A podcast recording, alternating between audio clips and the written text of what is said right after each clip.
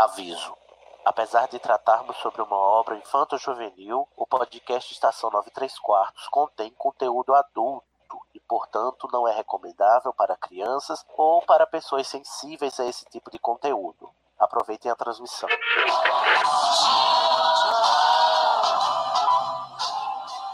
Ah, deixa. Me escutam. Temos um novo boletim do tempo. O raio acertou. Repito, o raio acertou. Isso, como dizem, é a sua viagem.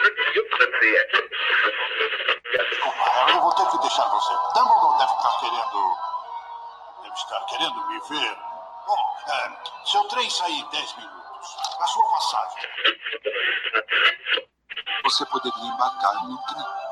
E pra onde me levaria? Bem em frente.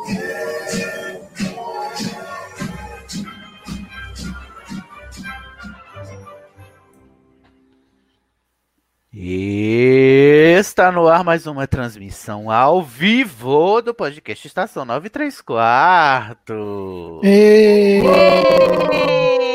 Meu Deus, eu morro muito de vergonha voz nessa vinheta, eu não aguento. Eu sou o Sidney Andrade, estamos aqui para mais uma transmissão do podcast Estação 93 Quartos. Estou aqui com o outro sotaque português, é, Igor Moreto. Olá, meninos. Tudo bom? Tudo ótimo. Não Como tudo, né? Tudo é muita Pelas coisa. bandas da terrinha. Ah, aqui tá difícil, né? Com a Itália do lado. A Espanha por cima. É, É muito bem. O Igor, que na última live foi cancelado, descancelado e recancelado, foi maravilhoso. ai, já tô até vendo hoje. Altas emoções. Também temos aqui é, o Guilherme De Biasi. Ora, pois. Vim aqui Ora, para os comentários. Nossa, que sotaque é, parecido com o português. Nossa, demais. Eu me senti agora tomando um vinho do Porto. Também temos a Fernanda Cortes. Olá! Cortês. Tudo bem Muito com vocês? Estou Tudo muito bom. cortês. Como vocês estão, gajos? Ótimo, rapariga. Olha, ótimo. esta, esta transmissão de hoje promete ser muito gira. E,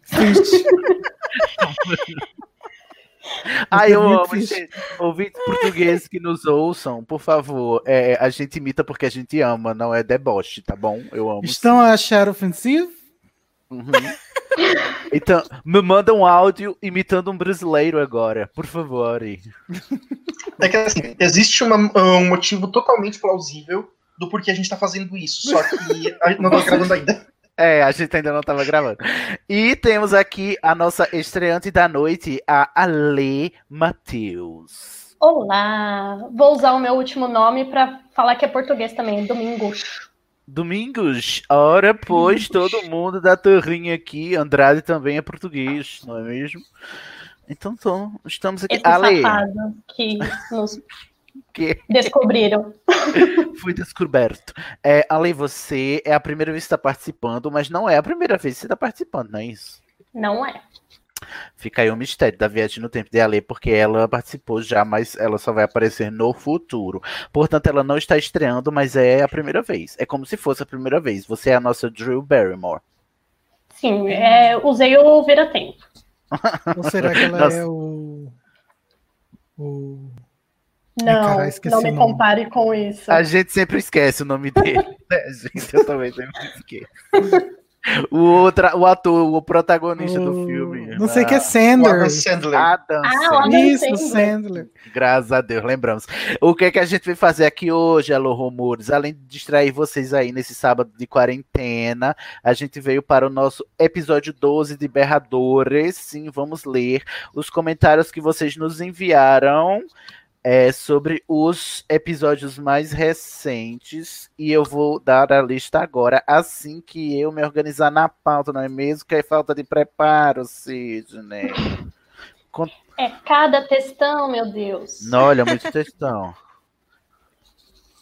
Ai, cadê? Gente, não pode estar ao vivo.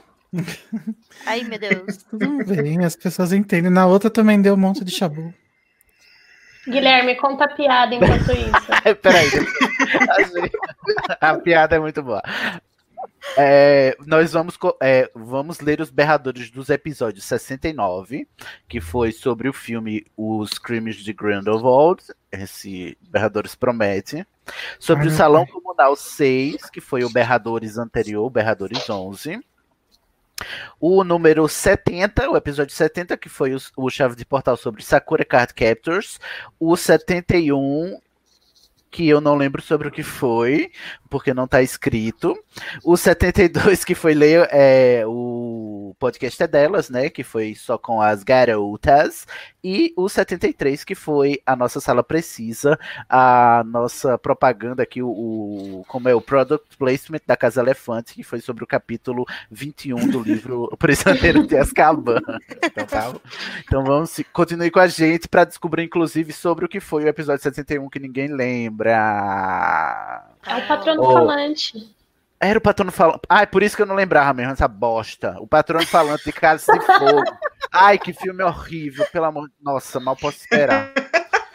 Puta merda. O pior que vendeu o que agora? Ordem da Fênix. Em seguida vocês me falam. Nossa senhora, que. Igor, Não, Morte Ainda bem que você veio, Igor. Morte Horrível será o enigma do príncipe. Nossa, eu mal posso esperar para perder. É, então vamos lá começar os nossos berradores depois da vinheta, Fernanda.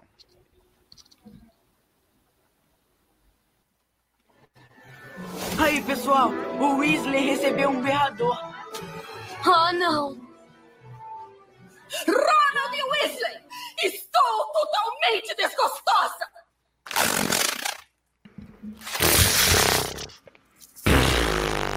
É isso aí, gente. Totalmente Todo mundo, todo mundo fazendo a senhora Weasley hoje mesmo, né? Todo mundo totalmente desgostoso.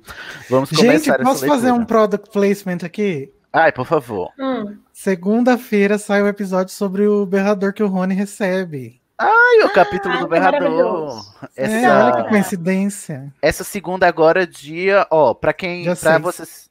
Dia 6, né? Hoje é sábado, dia 4 de março de 2020. Por favor, não confundam com 2019. Saudades. 2019. Saudade. É, mas é, então segunda-feira já vai aí o capítulo em que o, o Ronald Weasley fica completamente embasbacated. Da Casa Elefante, caso alguém não saiba. É, por favor, não é aqui no Estação, né? Vai na Casa Elefante lá em Inclusive- animagos.com.br. Inclusive, façam como a senhora Weasley e mandem berradores xingando o Rono. Por E só Não. Nazista hoje. A rixa vai começar cedo. Bom, vamos começar a leitura aqui dos nossos berradores que chegaram. E quem vai começar lendo é o Guilherme de Biase, um berrador que não é sobre episódio específico nenhum, é um berrador avulso. Patrick Queiroz. Boa tarde, tudo bem com vocês? Boa Boa tarde. noite. Gosto muito do podcast. Lembro de um episódio que o Sidney disse que tinha uma teoria de como Dumbledore voou no momento da morte. E nunca consegui ouvir. Será que vocês sabem no episódio que ele diz isso? Ou que poderiam me mandar? A curiosidade é grande. Oh, gente, Não lembro, socorro. prezado. Olha, eu tentei responder a ele no e-mail, mas eu também não lembro em qual episódio foi. Eu deve ter sido bem no começo, mas assim, eu lembro do que se trata isso, tá? Eu vou esclarecer agora, alô rumores, porque em algum episódio lá do começo eu dei a entender que eu tinha uma teoria sobre por que, que o Dumbledore sai voando, sendo que quando você é atingido por uma Avada Kedavra, você simplesmente cai, né? E a Uhum. descrição do Avada que o Snape dá no Dumbledore é como se ele voasse para trás, né? Como, como se ele tivesse sido atingido por um, um impacto e saísse voando para trás da, da torre e caído lá para baixo. Aí eu disse: Eu tenho uma teoria sobre isso, direi em breve. Aí eu talvez eu nunca tenha dito e ficou. Como lágrimas na chuva. Então, atenção, alô, rumores, para a revelação da minha teoria. Tá? Tum, tum, tum. que a gente aprendeu que não deve chamar teoria, a gente aprendeu não, vai aprender no episódio 79 que deve chamar de hipótese, tá? A minha hipótese para isso, já que o Avada Kedavra a gente vê em várias vezes, ele não, não, não, não, não empurra você, ele só faz você morrer mesmo, é que como tava tudo lá de chavado, o Snape tava com plano pra matar o Dumbledore mesmo, né? O a gente sabe do plano. O Snape é, não queria dar o gostinho dos comensais da morte é, pegarem, se apossarem de alguma forma do corpo do Dumbledore. E, portanto, junto com a Vada Kedavra, ele lançou alguma coisa que empurrasse o Dumbledore para baixo, ou seja, para o chão, né? Que é a, a torre de astronomia é a torre mais alta. Logo, eles, né, eles não teriam acesso, porque logo em seguida eles teriam que fugir, sair correndo e ir embora. E aí, para mim, eu acho que foi por isso que o Dumbledore saiu voando, porque o Snape diz assim: se ele cair morto aqui, eles vão fazer alguma coisa com o corpo do meu parça, e eu não quero, né? Não quero deixar o corpo aqui exposto. Gente, eu sempre achei que é porque ele tava na beiradinha. na, na beiradinha escorregou e caiu, né? É porque é pela tenho- descrição. Eu tenho uma outra hipótese. Sim. Que inclusive ela está sendo. Ela vai ser é, trabalhada um pouco mais na- nessa temporada do Câmara Secreta da Casa Elefante. Olha só, só produto placement hoje. Porque no capítulo do duelo lá do clube de duelos do Lockhart, o Harry, o quer dizer, o Snape solta um espelharmos no Lockhart e o Lockhart vai para trás. Sim, Sendo se que o espelharmos, ele só tira a varinha da mão. Uhum. E aí a gente chegou na conclusão de que dependendo da força do ódio, você pode consegue empurrar o seu inimigo com o poder do seu feitiço. É, ou isso, ou o Snape, ele é perito em feitiços duplos, que ele lançou um Expelliarmus e um Estupefaço, sabe, ao mesmo tempo, e e foi. E não, mas isso não explica por que, o, o Snape consegue mandar o. Ah, tá, sim, entendi. Entendeu? E, tipo, se acontece a mesma coisa com outro feitiço com o Nossa. Dumbledore, talvez seja o Snape mesmo, o talento do Snape dele lançar dois Ah. feitiços ao mesmo tempo. J.K. Rowling, corre aqui. Corre aqui, amiga. Confio... Agora que você voltou pro Twitter.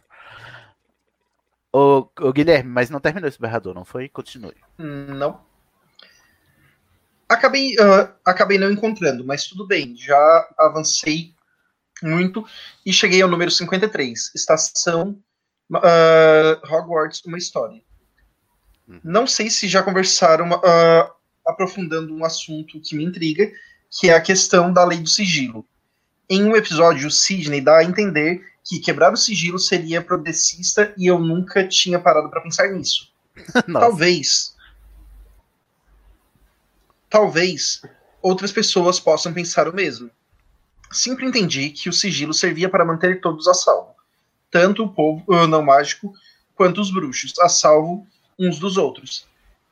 Pensando nisso, deixo essa sugestão de um debate onde também adoraria ouvir a opinião do Pablo, que também deu a entender que preferia a quebra da lei do sigilo. Poderia ter pessoas que têm opiniões ah, contrastantes para no final o ouvinte tentar chegar à sua própria conclusão se a lei funciona ou se ela garante a segurança de todos ou se o mundo da JK funciona sem ela. Na minha cabeça, penso que muito no paralelo, penso muito no paralelo com os X-Men, no mundo onde o governo trouxa tentaria exterminar todos os bruxos com armas nucleares e biológicas, talvez por medo da magia, algo parecido com o que foi adjacente ao Dumbledore em Ordem da Fênix. Um medo do outro tomar o poder e também tentariam esconder do mundo que a magia existe e exterminariam os bruxos por baixo dos panos, ou usariam propaganda para colocar todos contra a magia. Viajei muito aqui, perdão, mas esse assunto me fascina. Obrigado e abraços. E aí, o que, que vocês acham da- Nossa, do sigilo? Eu acho que Eu isso acho- daí foi implementado ju- justamente porque começou a dar merda não ter, né? Então não sei se tirar seria uma boa. Mas eu acho legal pensar sobre isso.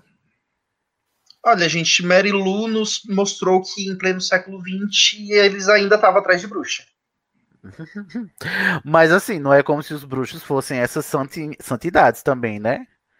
Não. É, eu acho que o sigilo só serve pra segregar mesmo. E é por isso que eu acho, sim, progressista quebrar a lei de sigilo, porque todo apartheid gera conflitos e confrontos. Tanto é que o Grindelwald e o Voldemort estão ali, matando, querendo matar trouxa, entendeu? Inclusive, utilizando os próprios argumentos dos trouxas. Sim, e conforme até eu comentei num episódio da, da Casa Elefante, até, eu acho que os bruxos poderiam ajudar muito os- a- a humanidade e também receber ajuda de algumas coisas que eles não são tão antenados porque menosprezam as tecnologias trouxas, né? Com exceção Uhum. dos- do Arthur Weasley, porque ele, ele gosta. Mas eu acho que, assim, para uma convivência mundial, seria super vantajoso não ter o, o sigilo. E não é como se assim, tendo o sigilo acabou, sabe? Porque não é porque tem o sigilo que não tem conflito, sabe? Então o sigilo é só um, um, um status quo que as pessoas se acostumaram. E elas podem se acostumar com não ter sigilo e conviver em trouxas e bruxos. E vai ter chabu de qualquer jeito, porque o ser humano é o pior tipo de gente, não é mesmo? Independente de ser bruxo ou trouxa, com sigilo não vai dar merda. Então, se vai dar merda de qualquer jeito, eu acho que era, é, seria mais legal dar merda se eu tivesse um amigo bruxo. Entendeu? É, já que a gente tá citando outras obras, é, é igual a história para os fãs de Vingadores de Wakanda abrir as fronteiras e a tecnologia dela para o resto do mundo, já que ela tava bem na frente. Não ia mudar o fato, tinha guerra, tinha gente sendo sequestrado fora, era aquela questão. É, é meio egoísta também a gente falar, ai, coitado dos bruxos, eles precisam se proteger. Mas também tem bruxo atacando trouxa por aí, né? Não, Não, e o não próprio né? exemplo que o próprio exemplo que ele nos deu aqui dos X-Men, que é uma, o- os X-Men são uma história para exemplificar os efeitos do isolamento e do apartheid. Não, não esqueçamos que os X-Men ele foi, foi criado ali, é, o, o Xavier e o, o Magneto, eles aludem ao Malcolm X e ao Martin Luther King, entendeu? Na época lá do, da, da, da- do apartheid, e- do apartheid não, da segregação racial, mais, mais afincada lá nos Estados Unidos. E o que eles querem, o que Ixi, o que é HQ, né? O, o argumento dos X-Men quer dizer é que quando você tem uma, uma parcela da população que tem medo e se esconde, isso não é bom. Pra, nem pra ela, nem pra a, a outra população também, né? Uhum. Muito espinhoso esse assunto. Mas eu não sei se eu concordo que, é- que, que, que parece com o apartheid racial. Porque claramente os bruxos são uma minoria, tipo, mu- muito menos populosa. Uma, uma galera muito menos populosa do que o- os trouxas, né? Pelo que parece. Não, mas pensar assim, miliona... hoje em dia no mundo, vamos aplicar o mundo real. Milionários são uma minoria numérica, mas são eles que mandam no mundo, entendeu? E não Sim, tem sigilo. Mas não é isso que eu tô querendo dizer. É, Então, o que é? Mas o paralelo com o X-Men é a mesma coisa, né? Os mutantes são menos, menor quantidade aparentemente do que os humanos sem mutações. Não, sei lá, eu acho que eu não sei se. se- Não, eu tenho que pensar, desculpa aí, gente. Depois que eu O que pensar, a eu trago minha, minha opinião. Então, a Ah. live tá falando sobre o Dumbledore. Ah, é você que Ah. vai ler, Fer, desculpa, pode Ah, ir. não, imagina. O Felipe falou sobre isso. Ele colocou aqui, Carlota Pinkston é uma daquelas personagens históricas que a J.K. criou para o mundo bruxo, que era uma militante bruxa do fim do sigilo. Olha, nunca ouvi falar. Felipe vem com essas, essas referências totalmente é, ocultas. Felipe, que traga fontes. É, gente, que história é essa? Ele Também tira não. as coisas do- da, da onde? O que, que o Felipe tira essas coisas, gente? Ah, é um cartão, é uma carta do jogo, Ah, do Câmara Secreta. aí, tá vendo? Temos. E, e também saiu no site da, da JK. Hum, Carlota Pinkston. Ó. nunca ouvi falar. Quem, quem falou mais sobre o Dumbledore? Igor. Camp- é. Ah, eu ia ler o- a história da Carlota, mas tá. Vai. É, falaram assim que o, o Dumb tem estilo e até na morte ele não poderia só cair e morrer no chão da torre, tinha que cair torre abaixo. Concordo, acho que ele deve ter dado um saltinho assim antes, já que Fala já quem tá tudo combinado, lendo. né? Fala quem tá O. Gabriel, o Gabriel Martins. Ah, tá. É, é, é Eu acho que ele com combinou. o visual, né? E eu acho que ele Cabelos combinou. é. Se você for me matar, faz um lip sync lá pra mim, tá? Por favor, Snape. Não me dê isso, não. O Felipe Lima diz que sempre achou que fosse isso, que a força do feitiço era tal que também nocauteava a pessoa pra trás. É, é provável. Mas eu acho que é, é porque pra mim eu gosto de pensar que o Snape é, quis é, preservar o, o Dumbledore, entendeu? E por isso ele fez isso de propósito. Uhum. É, A Camila Hetzel fala: Dumbo ficou igual a última bolacha do pacote, todo quebrado. Tadinho. Dumbo. É, Tadinho com os membros em ângulos estranhos, não é mesmo? O Vitor Manuel falou: espelharmos máxima e a Vada Kedavra máxima? Combinado, um combo. E a Mari Passos falou: a Vada Kedavra máxima acho conceito. Adorei. Ai, gente, enfim. Não deixa É Yates te ouvir. É isso. Esse foi o comentário avulso. Ó, deu muito debate, inclusive. Mandem, mandem comentários, assim, sugerindo, é, fazendo questionamentos, que é legal também, gente. Patrick, tá faz a pauta aí. E daí você vem gravar. É, exatamente. O Bom. Felipe se, se defendeu aqui, tá? Ele Hum. falou que a gente pode ouvir mais sobre esses conteúdos avulsos que ele tá trazendo Ah. um futuro episódio sobre bruxos históricos da estação. Ele tá maior marqueteiro. Ele tá falando da pauta que ele tá produzindo. As pautas que ele tá produzindo. É a segunda. É, então aguardem, saberemos, saberemos tudo. Muito obrigado, Felipe, trazendo cultura para esse povo. Vamos agora passar finalmente para o primeiro episódio da noite. Ai, meu Deus, lá vem. Que é o episódio 69, Animais Fantásticos, Os Crimes de Grindelwald. Esse filme que deu o que falar, não é mesmo? Que começa lendo o primeiro berrador sobre esse Eu. episódio. E já começa com ele que tá assistindo a live, o Gabriel Martins. Olha aí. Ele diz: Olá, Alô Rumores. Olá. Obviamente, não poderia deixar de comentar um episódio sobre o filme que dá destaque, eu deveria ter dado, a Nagini Merop. Amo! Mas Pra quem pray- não lembra, o Gabriel é, o- é o maior entusiasta da teoria, da hipótese de que a Nagini é a Merop. Gente, Ou a seja, gente já doido. gravou. A gente É. já gravou o episódio de Dia dos Namorados. E a, a fic da Merop Nagini só melhorou, gente. Não, um se preparem, escalonamento que vocês porque o não sabem. conteúdo tá bom e a dramatização foi feita pelo Felipe Cavalcante, que no Deus. chat. My. Mortal. Nossa, vocês não sabem o que, o que Nagini passou, sabe? Não sabem o quanto ela caminhou até chegar até aqui. Você não. Tá. Filme este que começou essa loucura toda que eu venho financiando faz mais de um ano aqui na estação. Exatamente. A teoria, entre aspas, Nagini Merop Gaunt. Bom, segue abaixo minhas opiniões sobre o episódio de hoje. Sobre o Credence, acho que o Grindelwald diz que ele é o único ser capaz de matar o Dumbledore, não apenas pelo poder do Obscuros, mas por ser ou acreditar ser, de alguma maneira, alguém da família Dumbledore. E por ter alguma relação com a Ariana. Seria a forma de deixá-lo vulnerável e criar essa fraqueza no Dumbledore. Pois se o Grinch tivesse a intenção de acabar com o Dumb pela força e poder, acho que ele mesmo acharia, se, acharia que se garante como o mais poderoso e quebraria o pacto e iria lá enfrentar o Dumb. Mas ele Não, quer- Eu acho que o, o Grindelwald, mais do que ninguém sabe do, do poder do Dumbledore, gente, pelo amor de Deus. Uhum. E eu acho que ele queria usar o Dumbledore na adolescência, inclusive. Mas ele quer usar da inteligência e manipulação para acabar com seu inimigo. Ah, você tá querendo dizer que Acabar ele tá querendo fazer cena? Não, é. Ele não. Eu acho, eu acho que o, o, o Grindelwald, ele tava. O Grindelwald ele tava tão preocupado com o pacto, porque ele sabia que o pacto era a salvaguarda dele, entendeu? De tipo assim, enquanto eu tô com o pacto, o Grindelwald não vem me atacar, que eu sei o que, que esse homem faz. O Dumbledore não vem me atacar porque eu sei o, o que esse homem é capaz, né? Porque ah, o quarto da tia Matilda, Batilda, né? Gente, tá aí peraí pra nos que- dizer.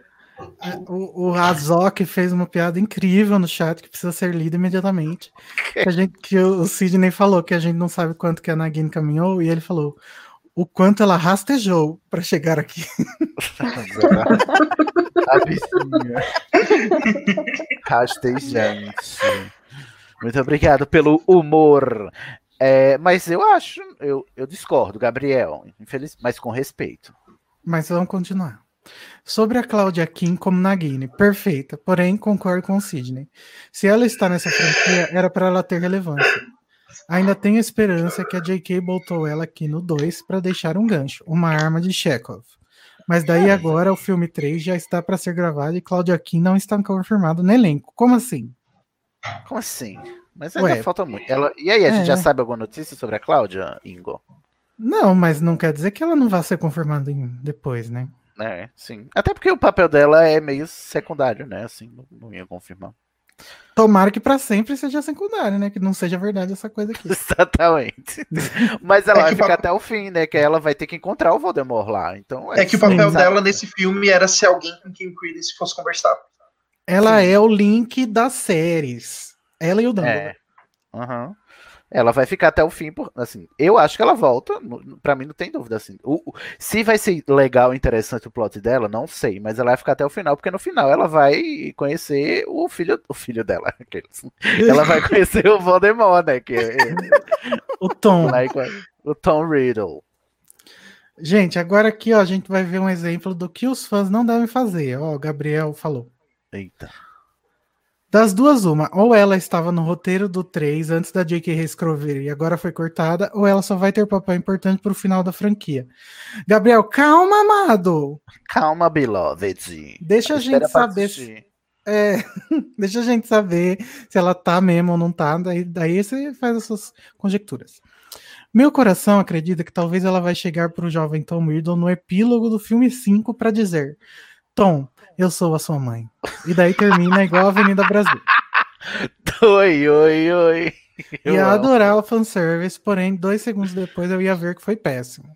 Não, Mas não quem é. financia isso é você, né? É você, né, Gabriel? E eu também, eu confesso. Queria. Não! Mas no geral, se ela não for ter relevância nenhuma, por que está aqui? E se for para ter relevância só lá no filme 5, por que não deixaram para apresentar ela lá? Se ela ficar dois filmes sem aparecer para do nada ter uma relevância, vai ficar tão cagado que nem sei o que pensar. JK, você me prometeu. Calma, Gabriel, calma. Calma. Nossa, o pessoal sofre muito de ejaculação precoce, né? Aham. Gente, espera. Espera acontecer os filmes, aí depois vocês reclamam. Sobre teorias do filme 3, a minha é essa. Levando em consideração que veneno de basilisco é capaz de destruir um objeto como uma Horcrux, acho que o Dumb e o Newt vêm ao Brasil atrás do veneno de alguma criatura para quebrar o medalhão pingente do pacto de sangue, permitindo assim que o Dumb consiga fazer desfazer o pacto. E seria essa a função do Newt, por isso o Dumb arrasta ele até o Brasil. Ah, E também acho e também acho que o animal poderia ser o boitatá, que é uma cobra também. Vai Daí, sim, vai ser um boitatá assim. boitatá. Daí Boitatá. daria para traçar paralelos com o basilisco. Talvez veneno de boitatá tenha utilidade para quebrar magias maldições de sangue. Acho também que o Grindelwald mandará o Credence até o Brasil com a missão de matar o Dumbledore. Daí É claro. a Nagini e a Queen viriam juntos. Ué, Uhum. mas a Nagini não tá com o Queen. Tá com o Ela ia ficar sabendo de alguma forma, tá? Já o Jacob e a Tina não faço ideia de como se encaixariam no plot. Ô, gente, a gente passou o, o primeiro o, o tempo entre o primeiro e o segundo filme pensando, nossa, como que eles vão fazer para ir para França e não sei o que, né? Isso foi resolvido em cinco segundos no filme. Sim, não teve. é, é, é, eu acho que pode ser até que comece já no Brasil, já ele já na praia, É. sabe? Tomando um água de coco lá em, em Copacabana. Nossa, com super o Naldo do lado. Isso. Até porque vai ter. Agora sim, a gente- a gente sabe que vai ter passagem de tempo, porque vai ser na década de 30. Então vai pular pelo menos uns 4 anos. Ai, gente, isso, isso me, me dá um negócio. Nervoso. É, porque a Queen vai ficar lá servindo o Grindelwald quatro anos, gente. Não- eu acho que vai. Eu acho gosto. que a Queen. Gente, a Queen só volta pro lado do bem no final do quarto filme. Vai mim. Nossa, A. Queen vai voltar se o Jacob ficar entre a vida e a morte e ela perceber que o Grindelwald vai tentar matar ele. É claro, E é claro vai- que é isso. Sim. Vai ser bem dramático. Uhum. E- mas é só no quarto filme, tá? Não espera no terceiro, não, que a Queen não volta no terceiro, não. A Queen, Quarto. no terceiro, a, a Queen vai ser, sabe assim, a gente vai ver o que, que ela pode fazer com a, os- a legitimência dela a serviço do mal. No quarto, Eu ainda que tá acho que vai ser mais dramático se ao invés do Jacob ser a Tina. Oh, Ela não tá aqui, a irmã dela vai morrer se ela não impedir, se ela não segurar eles, e aí. Vai todo mundo Ah, morrer. acho É por também. isso que ela vai voltar. Todo mundo vai morrer. É. Você vai morrer, sim. sua avó vai morrer, seu avô vai morrer, todo mundo vai morrer. É, O que coronavírus tá aí pra dizer que a... vai todo mundo morrer. A gente precisa ver a Queenie usando o máximo dos poderes dela, né? Então Sim, vai ter que ser uma e cena eu acho bem dramática. O Grindelwald vai explorar ela ao máximo, inclusive. né? Gente, não criem expectativas. Esse é o maior erro do ser humano. Eu desisti de esperar qualquer coisa de Animais Fantásticos, sério. Aí, tá Ai. certo. É assim que a gente vai pro cinema e sai feliz. Ah, gente, mas que vida triste, não é mesmo? Não esperar nada e se contentar com qualquer coisa. Não podemos também assim. ser assim. Danilo Borges, você chegou? É você, Danilo? Eita, olha o veneno pontual. Continua, Igor. Antes, é brincadeira, tá, Danilo? Te amo. Antes eu achava que a Nagini era um papel importante nesse filme, mas agora parece que nem vai estar. Gabriel! Você tá um pouco fixado, não é mesmo, Gabriel? Temos uma fixação aí, não é mesmo? Mas enfim, eu acreditava que o Grindelwald iria dar uma missão exclusiva pra ela, achar o Boitatá antes do Newt. Ô, Gabriel, você tá Ele já tá louco? Ele já tá falando no passado, como se ele já estivesse assistindo, assistindo o filme, sabe? Gabriel, a, a Nagini não tá com o Grindelwald, você tá confu- confundindo. É, ele tá Ela ficou com, Queen. com o Newt. Eu acho que ele, ele quer dizer Queen e tá dizendo Nagino, porque ele ficou com essa ideia fixa. Acho que ele diria pra ela que o veneno do boitatá seria capaz de quebrar a maldição dela. De e por isso ela iria atrás da criatura, achando que o Grindelwald está ajudando ela, quando na verdade ele só quer que ela use o veneno primeiro. Só para o Dumbledore não conseguir usar para destruir o pacto. Ah, o veneno acaba. Daí, como último ato de redenção e convencida pelo Dumbledore, a Nagini abriria a mão do veneno, se tornaria cobra definitivo para poder ajudar o Dumb a quebrar o pacto. Não, Eu adoro. Que ele não sai da fanfic. essa seria a última aparição da Nagini nessa franquia. Depois ela vai para Albany esperar Ah, até encontrar o Tom Riddle.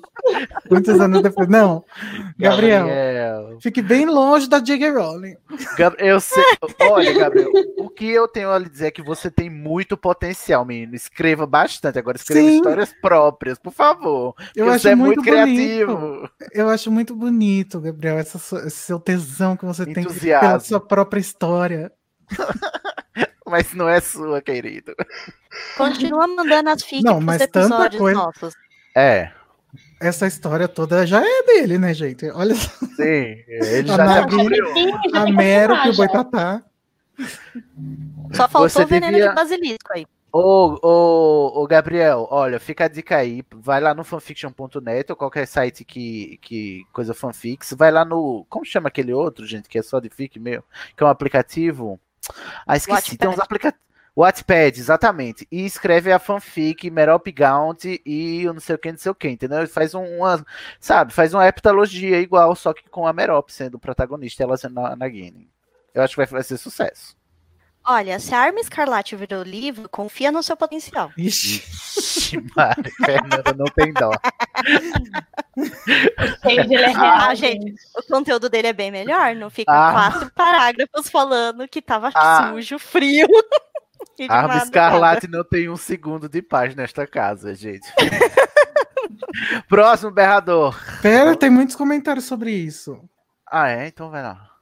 O Gabriel Martins já começou falando Pray for Nagini. Né? Tadinho. Já tá sofrendo por antecipação. Felipe Lima, todo mundo com a mão no coração. A Mari Passos, fique não, é Canon já. Adoro. Enfim, gente. O Nagini. Ale. Ai, acabou? Oi. Não. Já lê? Nossa, Sei não, gente, tem muitas coisas. Ai, foi a, lá. a Mari Passos falou, é fanservice o nome de colocar um, um personagem que a gente conhece, mas que não tem relevância real. Hum, É, não, mas gente, calma, calma. Vamos chegar até o final. Depois calma, Camilinha, critica. calma. Se eles criarem um mundo bruxo brasileiro bom, pelo menos, porque Vai depois sim. de Aurélio, sei lá. A Mari Vai Passos- criar sim. Calma, gente, o Aurélio é mentira. A gente viu que na França ficou muito top, né? Então no Brasil vai ser Ficou. igual. Fé no pai, fé no pai. Podemos continuar, Ingon? Podemos, podemos. Vamos lá, Lê. Próximo berrador. Guilherme. Vou arriscar Olha, Peraí. que o discurso Tá cortando. de geral. Também? Não, aqui não tá cortando, não. Então vai lá. Tá, e nosso companheiro de hoje. Vou arriscar dizer Oi. que o discurso do Geraldo só tem força com a comunidade bruxa no filme, porque na época Auror não matava só pobre que cometia crime. Nossa. Classe média também rodava. Aí o povo se revolta. Vou reescrever parte da cena da fuga do Geraldo. Geraldo atira para fora. Outra fanfic. Outra. Meu Deus. Ai, eu lavei. Peraí. Deixa, eu- deixa eu até respirar fundo. Geraldo atira para do oficial de escolta e fala: Você que lute. Depois joga o mesmo para fora. Oficial caindo tentando alcançar a varinha. Oficial pegar a varinha. Ou pega a varinha, eu acho. Cena vista de longe. Antônio sai da água, subindo numa pedra e se sacode como um cachorrinho. Amo. Ao fundo, vemos o oficial fazendo um feitiço que para a queda a centímetros da água. Meu Deus. Antônio O se oficial, no caso, é o Spielman. É Eu não aquele sei. cara de cabelo branco? É, ele tá descrevendo É. aquela cena lá que, o, que ele derruba o espuma no mar, lá na fuga. Meu Deus. Antônio se vira em direção ao homem, cospe em desgosto e sai rastejando pela escuridão. Fim. Vamos dar um desconto para a Leta? Vários dias de viagem, chacoalhando naquele navio frio, e a cria não para de chorar. Qualquer um tava trocando o primogênito por um pouco de paz. Ah, eu também acho. Justiça faz leita. Para de, de- né? Para de gaslight com a leita. Era uma criança. É, eu só não fiz isso com a Exagerei. minha irmã porque não tinha um navio. Mas eu já falei dela. Eu também, Fernanda. Quase colocou no tanque com calcinha para ela se afogar. É... Continuando. Exagerei, mas deu para entender. Ela era uma criança. Depois de algumas horas de sono, ela ia destrocar o bebê. Só não previa a jovem Leta que o navio ia afundar. Se fosse um adulto, eu ia concordar que é uma pessoa perturbada. Nossa, Guilherme, você me fez olhar pra isso com novos olhos. Tá. de nada. Com esse negócio dela, de que ela pensou em tipo, ah, vou botar ali e depois eu, eu pego. Depois eu pego de volta, exatamente. Ô, gente, mas pra mim. Coitada da Lita, gente, pelo amor de Deus. Uma, moça. Troubled. Não, gente, a mãe da outra, a tia da outra criança ali, com, ah, sem ter que se preocupar com, ah, com a cria chorando, e ela ali no outro quarto, ah, sem conseguir dormir, tipo, deixa a mulher se passar um pouco de trabalho, né? Uhum. Pois vamos para o próximo berrador agora. Vamos. Quero Vamos. da Fernanda. Ah, não vai ver o que a live tá falando? Não, deixa pro final, senão a gente não sai daqui nunca. É melhor. Ah, então beleza. Vamos lá. Olha, é do Felipe Cavalcante. Lá vem ele, com um negócio que a gente não sabe de onde veio. Quer ver? Ouvindo o EP 69 do Estação 934 Hum. e concordando Que foi uma completamente putaria. que fizeram uma péssima decisão com a caracterização roqueiro punk retro alternativo do Grindelwald. Ai, Poxa, vocês não gostaram daquele visual, olhinho diferente, cabelinho arrepiado? Você gostou, Fernanda? Não. ser irônico. inclusive. Ah, Eu tá. gostei do visual dele novinho. O Grindelwald novinho é tudo pra mim. Eu Ai, sim, é adoro tudo aquele pra mim ator. também. Ah, e ele termina aqui, chocado com a previsão da escalação do Jude Law. Senhora, volte aqui, senhora. Me passe aqui uns números da Mega Sena. Que, Que? previsão, gente? Do que, que você tá falando? Quem tinha feito previsão que ia ser o Jude Law, o Dumbledore? Vocês fizeram isso? O Johnny Depp, né? Que, tem, que é profeta, pode. Mas no episódio 69 co- não é previsão, aí é só um fato. É, a gente só comentou. Não, não sei, né? Não estava nesse episódio, mas. Explica Ah! aí, Felipe. Explica, Explica aí. aí, Felipe. Você tá na live, escreve e a gente rebate. Fa- ah, falando nisso, eu só quero parar isso aqui pra xingar o Danilo, porque ele colocou desculpas, mas tô assistindo Jorge Matheus, depois eu volto. Ah, é esse tipo de pessoa que vocês querem como coordenador do clube Gente, de vocês? É o isso? Danilo é tipo o Voldemort, né? Eu falei o nome dele, ele pum, apareceu aqui. Ele tá aí, ele, tá no- ele quer, ele quer fazer essa banca de mão, mas ele tá ouvindo a live inteira, tá lá na outra nada, é só pra fazer desfeita. A gente não acredita que você é sertanejo, Danilo. Para de tentar emplacar isso. Não, eu acredito, porque o Danilo gosta de qualquer coisa mesmo, mas tudo bem. Próximo berrador. Eduarda Sareta. Ela É, também tá no Van- chat, a Eduarda. A Eduarda faz Bands in the comentários Earth muito é lindo. Que? Pera, peraí, re- retorna, Gui. Retorna aqui. Bands, Bands in the Earth é lindo. Que A música. Edward ah, Howard maravilhoso. Segura na minha mão. Não sei Ah, o que, que é isso. sim. É a trilha sonora do final. É que eu, Ah, tá. eu mencionei que a, a música do, da cena de- da batalha lá no cemitério era muito legal. E ela tá falando. Ah, tá. Vou dar pitaco e passar pano pra Colin Atwood. Lá Aqui rapidinho. Na Os minha figurinos, em frente. animais... Os figurinos em Animais Fantásticos são tão de época que, acaba- ah, que acabam sendo mais inventivos só quando estamos diante de personagens que existem, ah, que exigem destaque. Acredito que por uma questão de prioridade em manter a moda dos países e períodos retratados. Lembram daquela reunião que, gente, que muita gente importante numa acusa lá no primeiro filme? Né? Aquelas roupas, sim, são de respeito para bruxos. Chapéus grandes e formatos não convencionais, longas capas, turbantes e outros tantos adereços que trazem muita autoridade para aquelas pessoas. De Eu já achei a- aquilo lá um desfile de racismo. Estereótipos, né? de Aham. forma a também remeter ao estilo de arte deco, que ah, entrou em ascensão após a Primeira Guerra Mundial. Mentalizem a Pickery com o look principal dela e lembrem das formas em dourado, ah, formando arcos e faixas no tórax e nas longas mangas do vestido. É uma roupa até teatral, mas com o cuidado de não cair em uma caricatura muito extravagante. Isso tudo é longe de ser figurino de um mago genérico. E com, ah, e com ele vemos que a Colin casou elementos e, mudando de página, inventou bem ciente de que tinha de ser um equilíbrio. Por isso o trabalho dela é tão bom. Ah, Crimes de Grindelwald é bem mais Calma, calma. Peraí, que o, o Igor deve estar descontorcendo.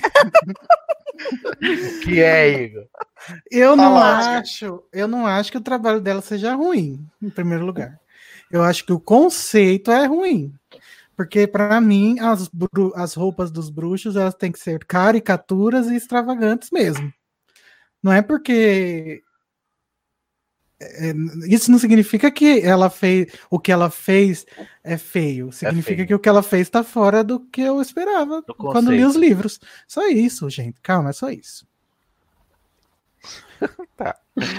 Tem que ser legal, porque senão o povo não compra, né? Não- não- Tá, Infelizmente. geral, Vejam as roupas que o Jim Kay faz, fica perfeito. E é do jeito que a J.K. escreveu. Hum, olha aí. Boa ref. Jim Kay é o É. ilustrador, tá, gente? Nas versões ilustradas atuais. Posso continuar? Pode. Crimes de Grindelwald é bem mais sombrio mesmo nas roupas. Chuto que tem optado em seguir essa linha para preservar a ambientação e a vibe do filme mesmo. A moda francesa é muito icônica nesse período. E, como a história é mais política e diálogos do que magia e lutas épicas, minha cabeça é um- é, na minha cabeça é uma escolha que cabe na proposta deste filme aqui. O que chama mais atenção para mim é a evolução da Tina e da Queen nos figurinos. Estampa, ah, estampa na cara estampa na cara delas o que são agora e como mudam e como mudaram do primeiro filme para o segundo. Enquanto uma parece mais confiante e poderosa com, a- ah, com uma peça de couro pesada e brilhante, a outra perde a saturação co- ah, das cores tão vivas dos seus vestidos, fica mais sombria e convencional. Como disse, as maiores inven- invenções estão onde é preciso criar, desta ah, criar destaque. Lembrem também a letra. Lembrem também a letra. Além disso, é elegante. Nossa, gente, eu tô meio vesgo. Você quer, quer um tempo pra respirar, Guilherme? Além disso, Tá é elegância pura essas mulheres em cabelo e maquiagem. Lindo. Tem um pessoal que trabalha muito bem, ah, muito bem mesmo nisso. Eu só queria ter essa segurança técnica no roteiro e na direção também. Poxa, Eduardo, você me perdeu. Agora você me perdeu, tá bom? Porque enquanto você tava falando dos, dos figurinos, eu tava achando o máximo. Agora você partiu para a parte, pra parte técnica e roteiro. Agora, po- poxa, poxa, crush. Sim, mas ela tá concordando contigo, camarada. Vai lá. Ah, agora eu entendi o que ela quis dizer. Ah, ela Ela que ela queria- gostaria. Que fosse bom tanto Ah, é, pro roteiro também. Ah, é verdade. Se, se todo mundo fosse competente igual a Colline nessa equipe, seria top mesmo. Se ajustarem isso nos filmes, o sucesso vem. Não vai ajustar, a gente já viu que a equipe é a mesma. A mesmo, mesmo bando de incompetentes. E O tenham é o fé. E vocês ainda personagens querem vão- que eu espere alguma coisa desse terceiro? Eu não entendi ali. E vocês ainda querem que eu espere alguma coisa desse terceiro filme? Ah, então Vamos lá. esperar alguma coisa de um terceiro filme à noite. Vamos eu lá. só espero um. Brasil não muito cagado. Não. Ah, sonha. Senta e chora, Guilherme. Ai, não, gente, vai ser uma honra me ofender com o Brasil da cabeça da GQ. Nossa, Igor, você... você- não me ajuda até ajudar, não é Não, mesmo? não, não. Você tá achando que é o Brasil da cabeça da JK. Vai ser o Brasil da cabeça do Yates. Do, Aí eu da quero cor- ver que foi uma honra. O Brasil da Mina Lima, como vai ser? Se bem que o Eduardo Ai, meu é pai. brasileiro, né? Não, que po- eu tô apostando que convenientemente eles vão chegar no Brasil bem no- ah, na semana do carnaval, ainda por cima. Só pra. Nossa. Às quatro Ser da bem manhã. caricato mesmo. Às quatro da manhã, todo sujo. Ai, Com um de sambista. Continua, termina o comentário, Gui. No- ah, olha, pra terminar ainda vai longe. E tenham fé que os personagens vão envelhecer. O Dumbi vai ganhar óculos, barba e roupa que sejam mais próximos do que conhecemos dele em Harry Potter. Amém, É, mas isso tem que ser nos próximos. Tem que ser nos próximos, ah, nos próximos sete anos, porque ele tem que buscar o Tom Riddle com uma aparência de velhinho. No orfanato. É verdade. Tá. Os atores do nosso quarteto principal devem fechar a série por volta dos 40 anos. Então, eu não acredito que no caso deles, as diferenças em, em maquiagem, pelo menos, sejam tão grandes. Talvez só o Jacob por, ah, por ele ser trouxa. Um medinho já bateu aqui. É porque os, os bruxos vivem mais, não é mesmo? Sim. Gente, eu tenho muito medo dessas coisas que o pessoal tem discutido sobre o futuro da série. Até essa zoação do Sidney com, a, ah, com o Merop. Eduardo tá só a Regina Duarte, eu tenho medo. Depois de Crime de Grindelwald, minha cabeça não ficou nada bem com essa ausência de esclarecimentos. E vou falar que andei vendo cada coisa ah, cabulosa que me, ah, que me deu um flash terrível de Cursed Child. Ah, Não, calma, gente, calma. Respira. Respira, inspira, Ainda não nível respira, não zoação. pira. É normal que no segundo filme de uma quintologia não existam esclarecimentos, tá? Exatamente. tá- a gente tá criando as perguntas ainda, prezados, é por isso. Até uma história de Queen grávida eu acabei achando. E sinceramente, isso é perturbador em tantos níveis. Querido, onde é que teria, você tá ah, andando? Mulher, Gabriel para, sai daí. Sai daí, você vai morrer. E sinceramente, isso é tão perturbador. Isso é perturbador em tantos níveis que queria poder desver. Minha irmã até zoa que isso pode ser mesmo verdade. é Ué, horrível. mas por que a Queen grávida é horrível? Não entendi. Machista. Talvez seja alguma te- Talvez seja alguma teoria dela grávida do Grindelwald. Meu Deus. Ah, tá. E é Meu perturbador Deus. mesmo. Se Muito. for ela com o Jacob. Ah, mas e- então ela vai perder a criança, então. Porque hum, senão Ainda faria- não não tem filho. a não ser que ele seja alguém hum, o Gilderoy Lockhart. tá. Credo. Nossa. Você quer uma forçada de barra, prezados? Teremos. Não, não vai ter Queen grávida, só se for do Jacob, né? Próximo berrador. Muito Calma. obrigada. Ai, não acabou ainda. Não, Não, ainda tem um. tem É, tem a descrição de uma imagem que ela mandou. Ah, não, não precisa. Pula. Tá. É a Queen grávida. Ó, mas só um comentário. Esse daí falando que o Dumbledore vai envelhecer, ele resgata o Tom Riddle depois que ele vence o Grindelwald, não é? Que ele Não. vai lá no, no orfanato não, é é antes. É, Então só se for alguma coisa ele tá quebrando o pacto e aquilo deixou ele mais velho. Aquilo consumiu a energia Pode dele. ser também, olha aí. É um efeito colateral do pacto. Porque ele vai buscar envelheceu o- 50 anos. Ele vai buscar o Tom Riddle em 1937. Então é. São no- 16 anos depois Aham, do É, filme. então. no filme. É ele tentando é, estudar pra quebrar o pacto. Isso vai acabando com a aparência dele. Só assim pro Jude Law ficar do jeito que. Não, gente, mas olha, eu acabei de ler esse capítulo e lá não tá escrito que ele, que ele é velho. Tá escrito que ele é o Dumbledore, que o Harry reconhece, só que ele tem cabelo ruivo, o que a gente já Ruivo. sabe que não vai acontecer, e Aham. longo, e, e ainda usa óculos. Ou seja, pode ser simplesmente o Jude Law com o cabelo grande. E óculos. sim, mas eu acho que eles estão óculos. pedindo. Eu acho Não, que que a gente tá esperando do é uma cadência com o filme. Ai, gente, É, para de se preocupar Ah, isso jamais. Não. Ai, vocês também se preocupam com cada besteira. Ai, sinceramente, me- olha, me respeita, tá? Porque, pelo amor de olha, olha só o nível que vocês estão chegando de picuinha com as coisas. Porque, sabe, o plot todo cagado, a direção toda zoada, vocês estão preocupados com o visual do Dumbledore. Ah, vai te foder. Ah, vamos embora. Próximo berrador. Se é pra se preocupar com o visual do Dumbledore, tinha que ser o Rupert Grint, porque o Dumbledore é o Rony, É velho. do futuro, exatamente. Pois é. Verdade. Ai, por Gente, favor, marca no bingo tudo que a gente passou até agora. Child, Rony, Rony Merop, é o rei do Dumbledore, Merop. Eu acho que a gente tem coisa mais, mais, mais é, importante para se preocupar do que o visual do, do, do, do Jude Law, pelo amor de Deus, gente. Deixa a Exato. raba do Jude Law em paz, Alone. Por Ah, por exemplo, favor, os né? cortes que o David Yates faz no roteiro, que vocês roteiro. que não sabem que amor existe. de É. Deus. Eu acho E- engraçado, né, que todo mundo nota que o, o Jude Law tá jovem, mas ninguém nota os cortes horríveis que o, o roteiro faz. Ninguém nota que tá faltando uma cena de beijo do jovem Dumbledore com o jovem Grindelwald, né? Ai, Ninguém tá. vai falar isso, né? Ah, Vamos procurar problema de verdade, tá bom? Próximo berrador. da Cláudia Luna. Ela disse: comentando coisas aleatórias enquanto ouço. A justificativa que estavam dando de que esse filme só parece ruim porque é meio de saga nunca me desceu. É ruim porque é ruim, essa porra.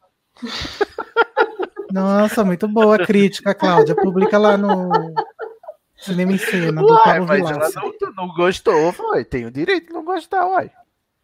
Ah, mas a gente faz todo um podcast aqui dando argumentos e não sei o que. Ela chega e fala: "É, ah, é ruim, é ruim essa porra e pronto. Ah. Na moral, ah, nada contra você, tá, Cláudia? Assim, só contra os seus argumentos. Na moral, eu gostei mais do Grindelwald do que do Dumb, desculpa aí. E nem me perguntem o porquê, pois eu Cláudia, também não sei. Olha Agora aí, gente. você tá toda errada, então. Agora começou. Gente, é que o Grindelwald teve mais tempo de filme e um palanque, então.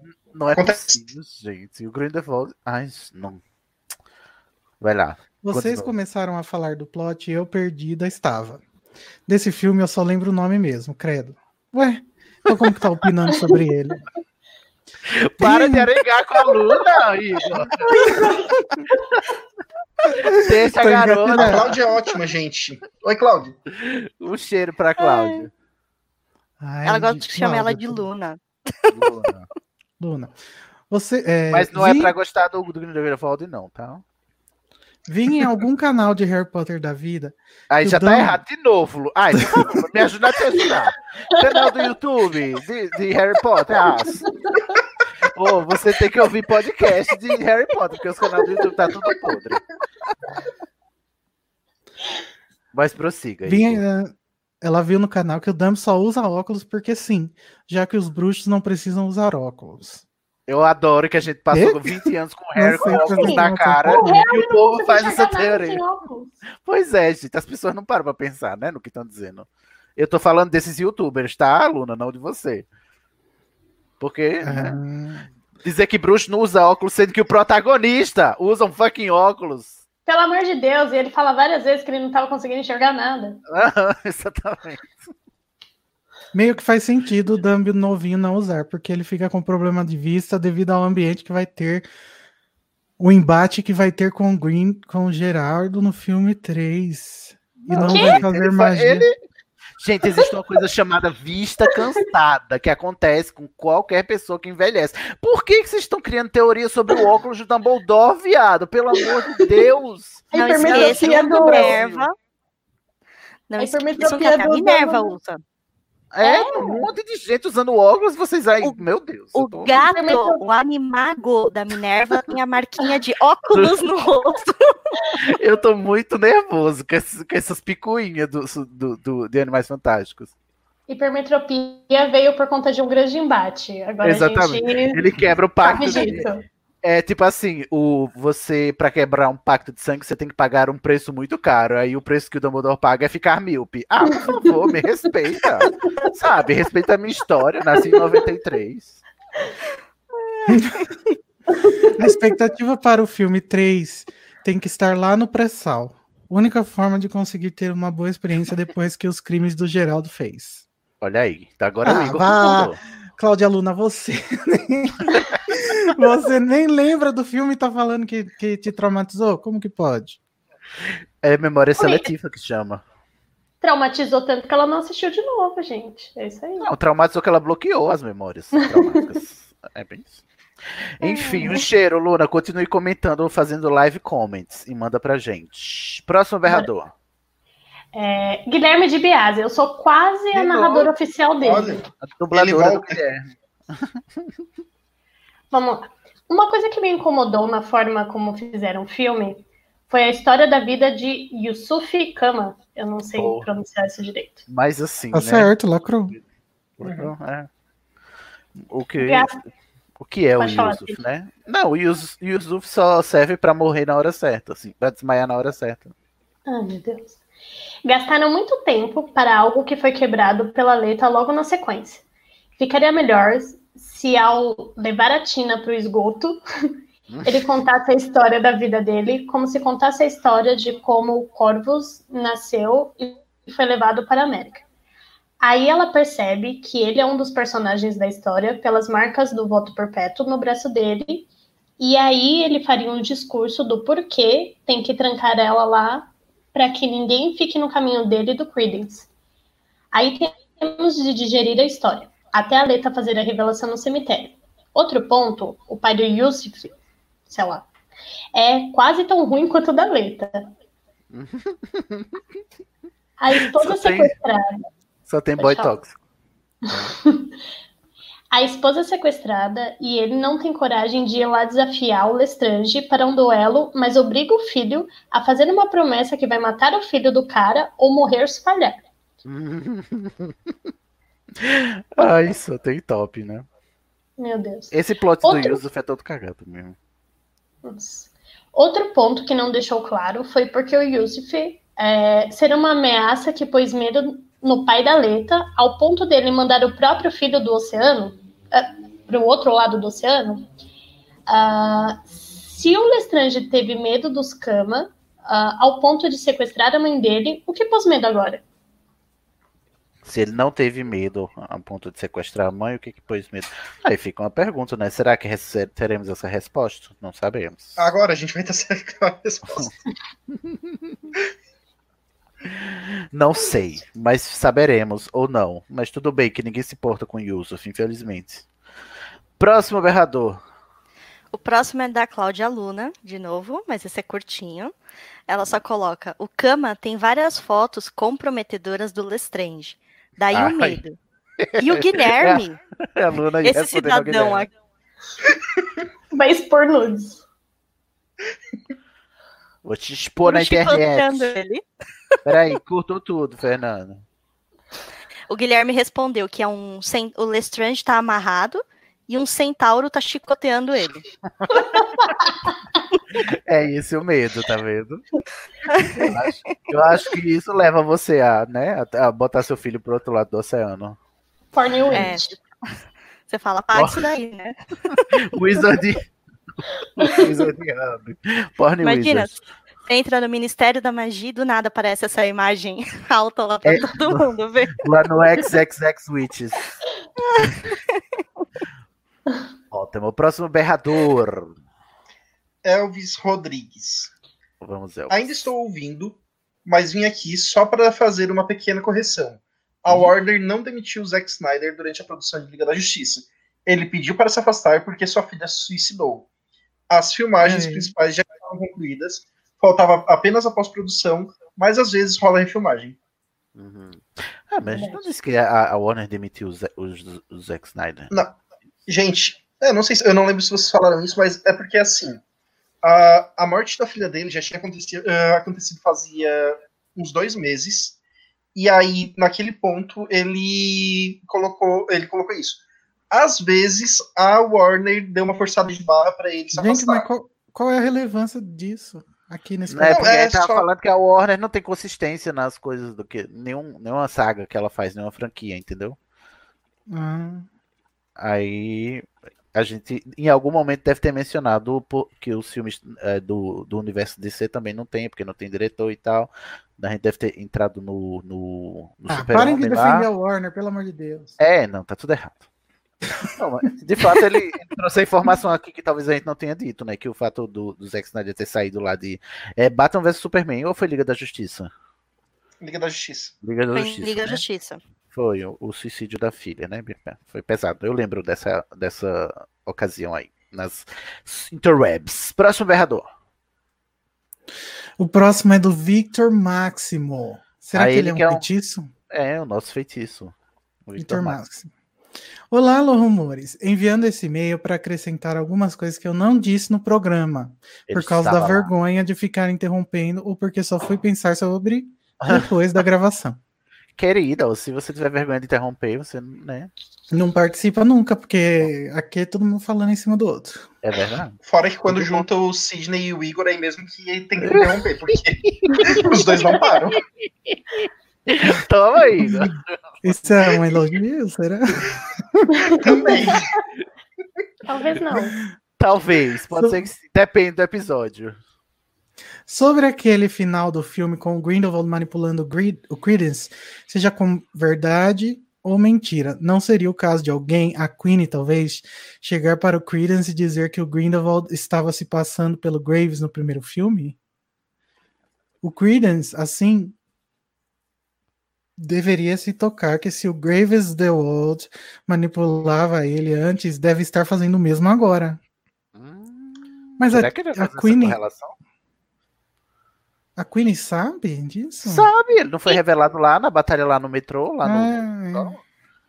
Acho que será muito fraco se esse plot do Aurélio Dumbledore se arrastar, sendo que ele pode ser resolvido com uma conversa.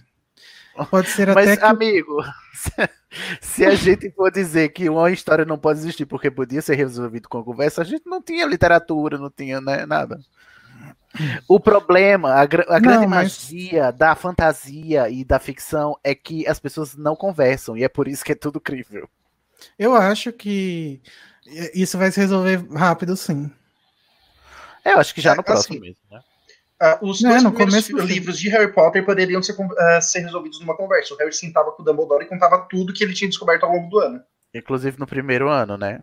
Ele ter Uhum. respondido lá a pergunta. Se for nesse, nesse sentido de pensamento, tudo, né? Os sete livros. Qualquer- Só numa conversa com o Dumbledore já era. Gente, se todo mundo fizesse terapia, não tinha arte, entendeu? É por isso que tem arte, porque as pessoas são fodidas da cabeça e não conversam. É, e, gente, não pode ler com cinismo. Se a gente lê com cinismo, daí Como nada vai ter. Cazuza, de todo amor, tu levarás só o cinismo. Se a gente lê com cinismo, até obras que vocês tanto gostam, como Narnia e Senhor dos Anéis, não ia existir, gente. Deus me livre, Narnia. Nossa, eu queria tanto que não existisse. Vamos continuar. Continua, que é grande. O Credence, assim, deveria se tocar que se o. Ah, não, isso eu já li. Pode ser até que o Credence decida ficar do lado do Grindelwald, aliás. Tem gente que não aprende. Mas essa conversa precisa existir. Novamente, sobre o suposto furo relacionado à idade da Minerva. Ai, não.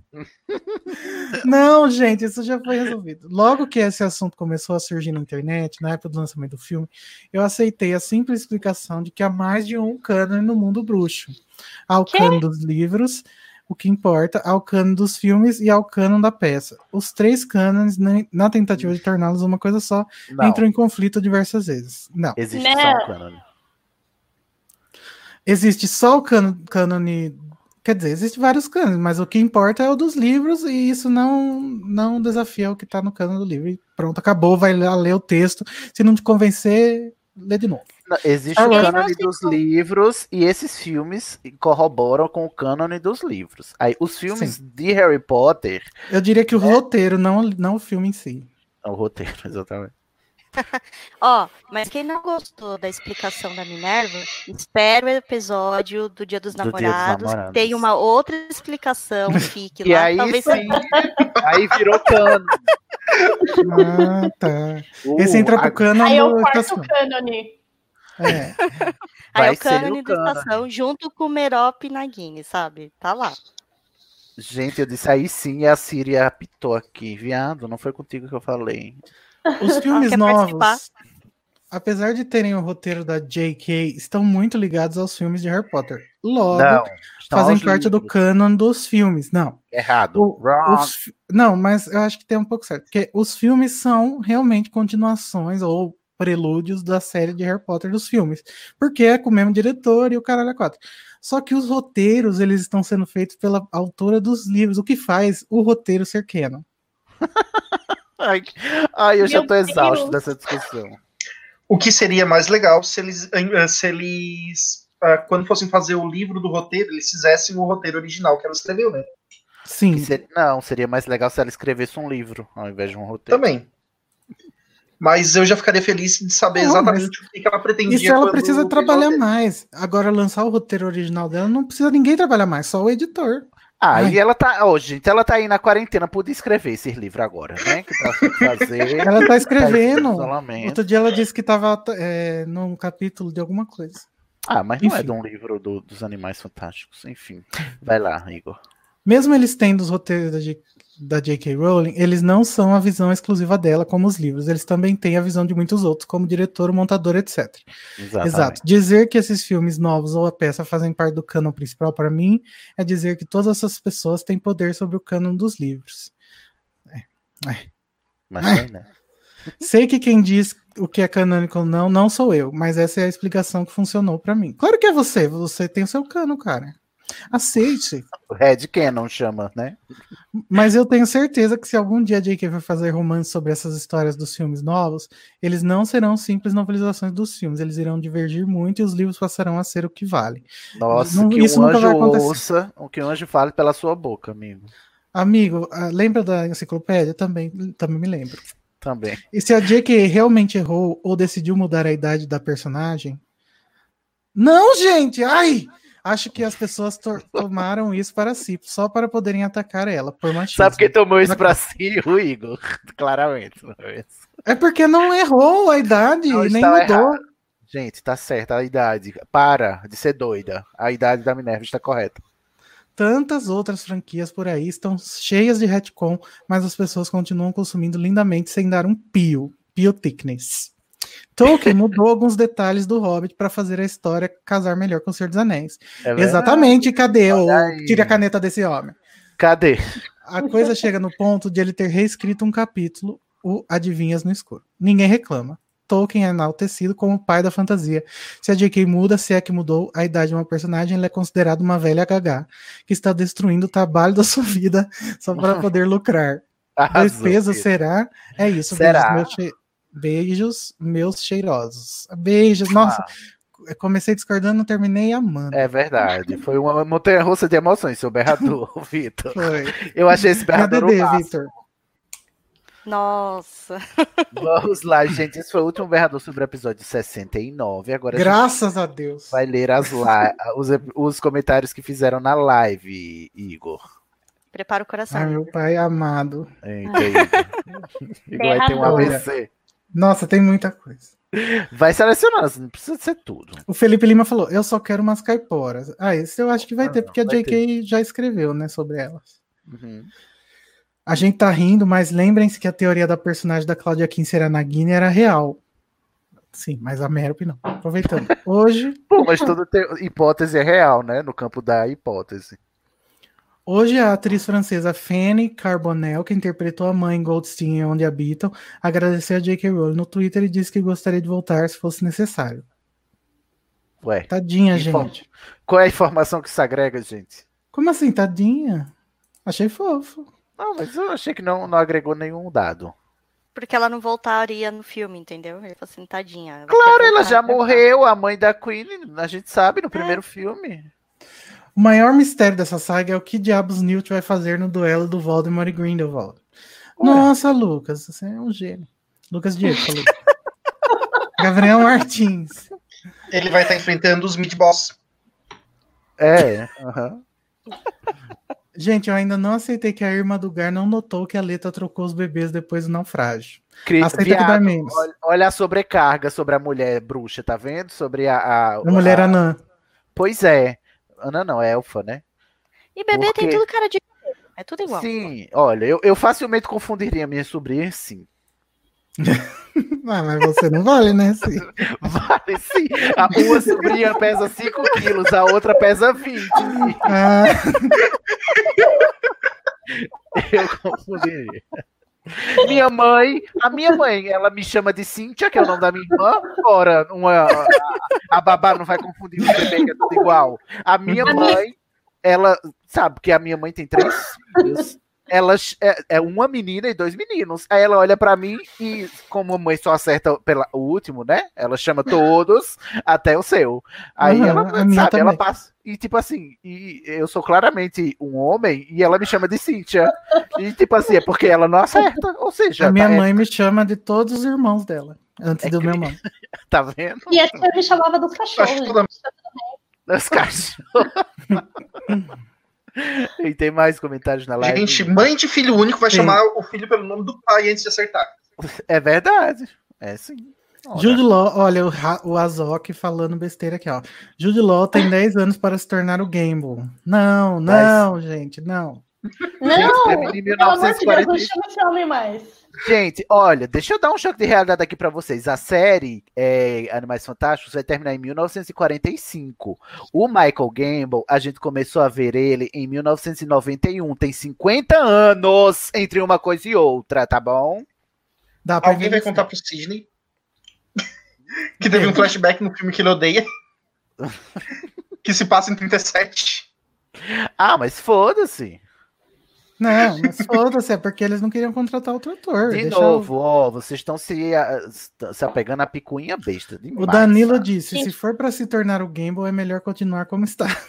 É, eu também acho. ah. É, deixa a raba. Jude Law pra gente, pelo amor de Deixa, Deus. pô, exatamente. Leave, leave a sério. Rabalone. O pessoal tá reclamando da rapa do Jude Law lá. Pelo amor de Pelo Deus. amor de Deus, a única coisa boa do filme.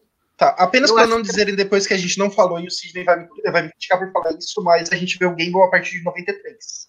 93. Porque antes Ah. era o Richard Harris. Ah, ai.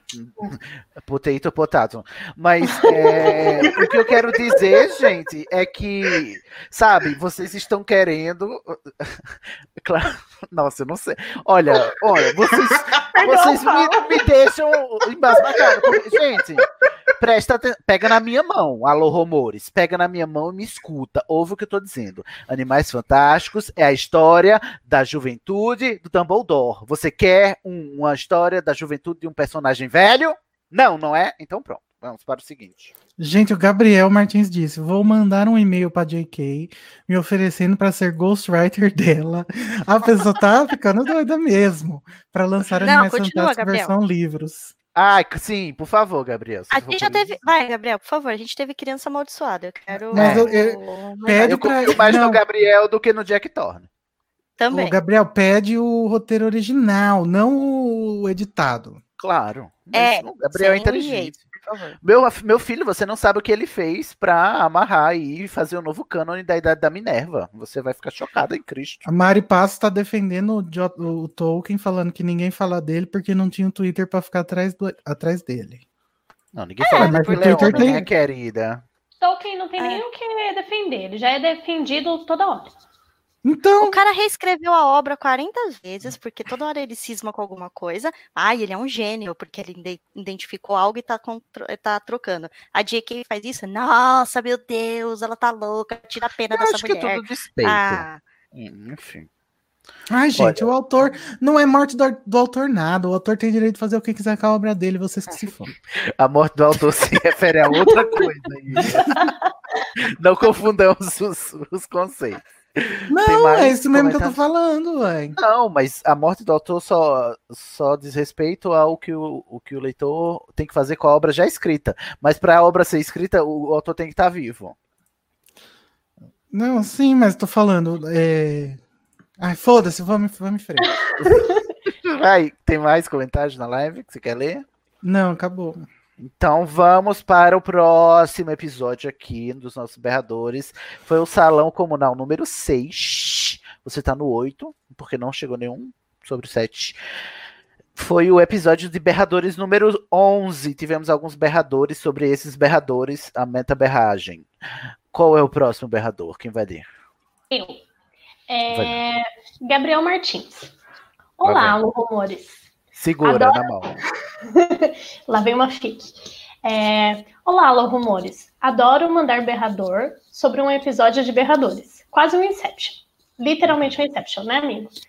É, sobre dois especiais de Me Ajuda Estação por ano, super apoio. Enquanto estiver tendo. Enquanto estiver tendo, vou estar providenciando umas fics aí.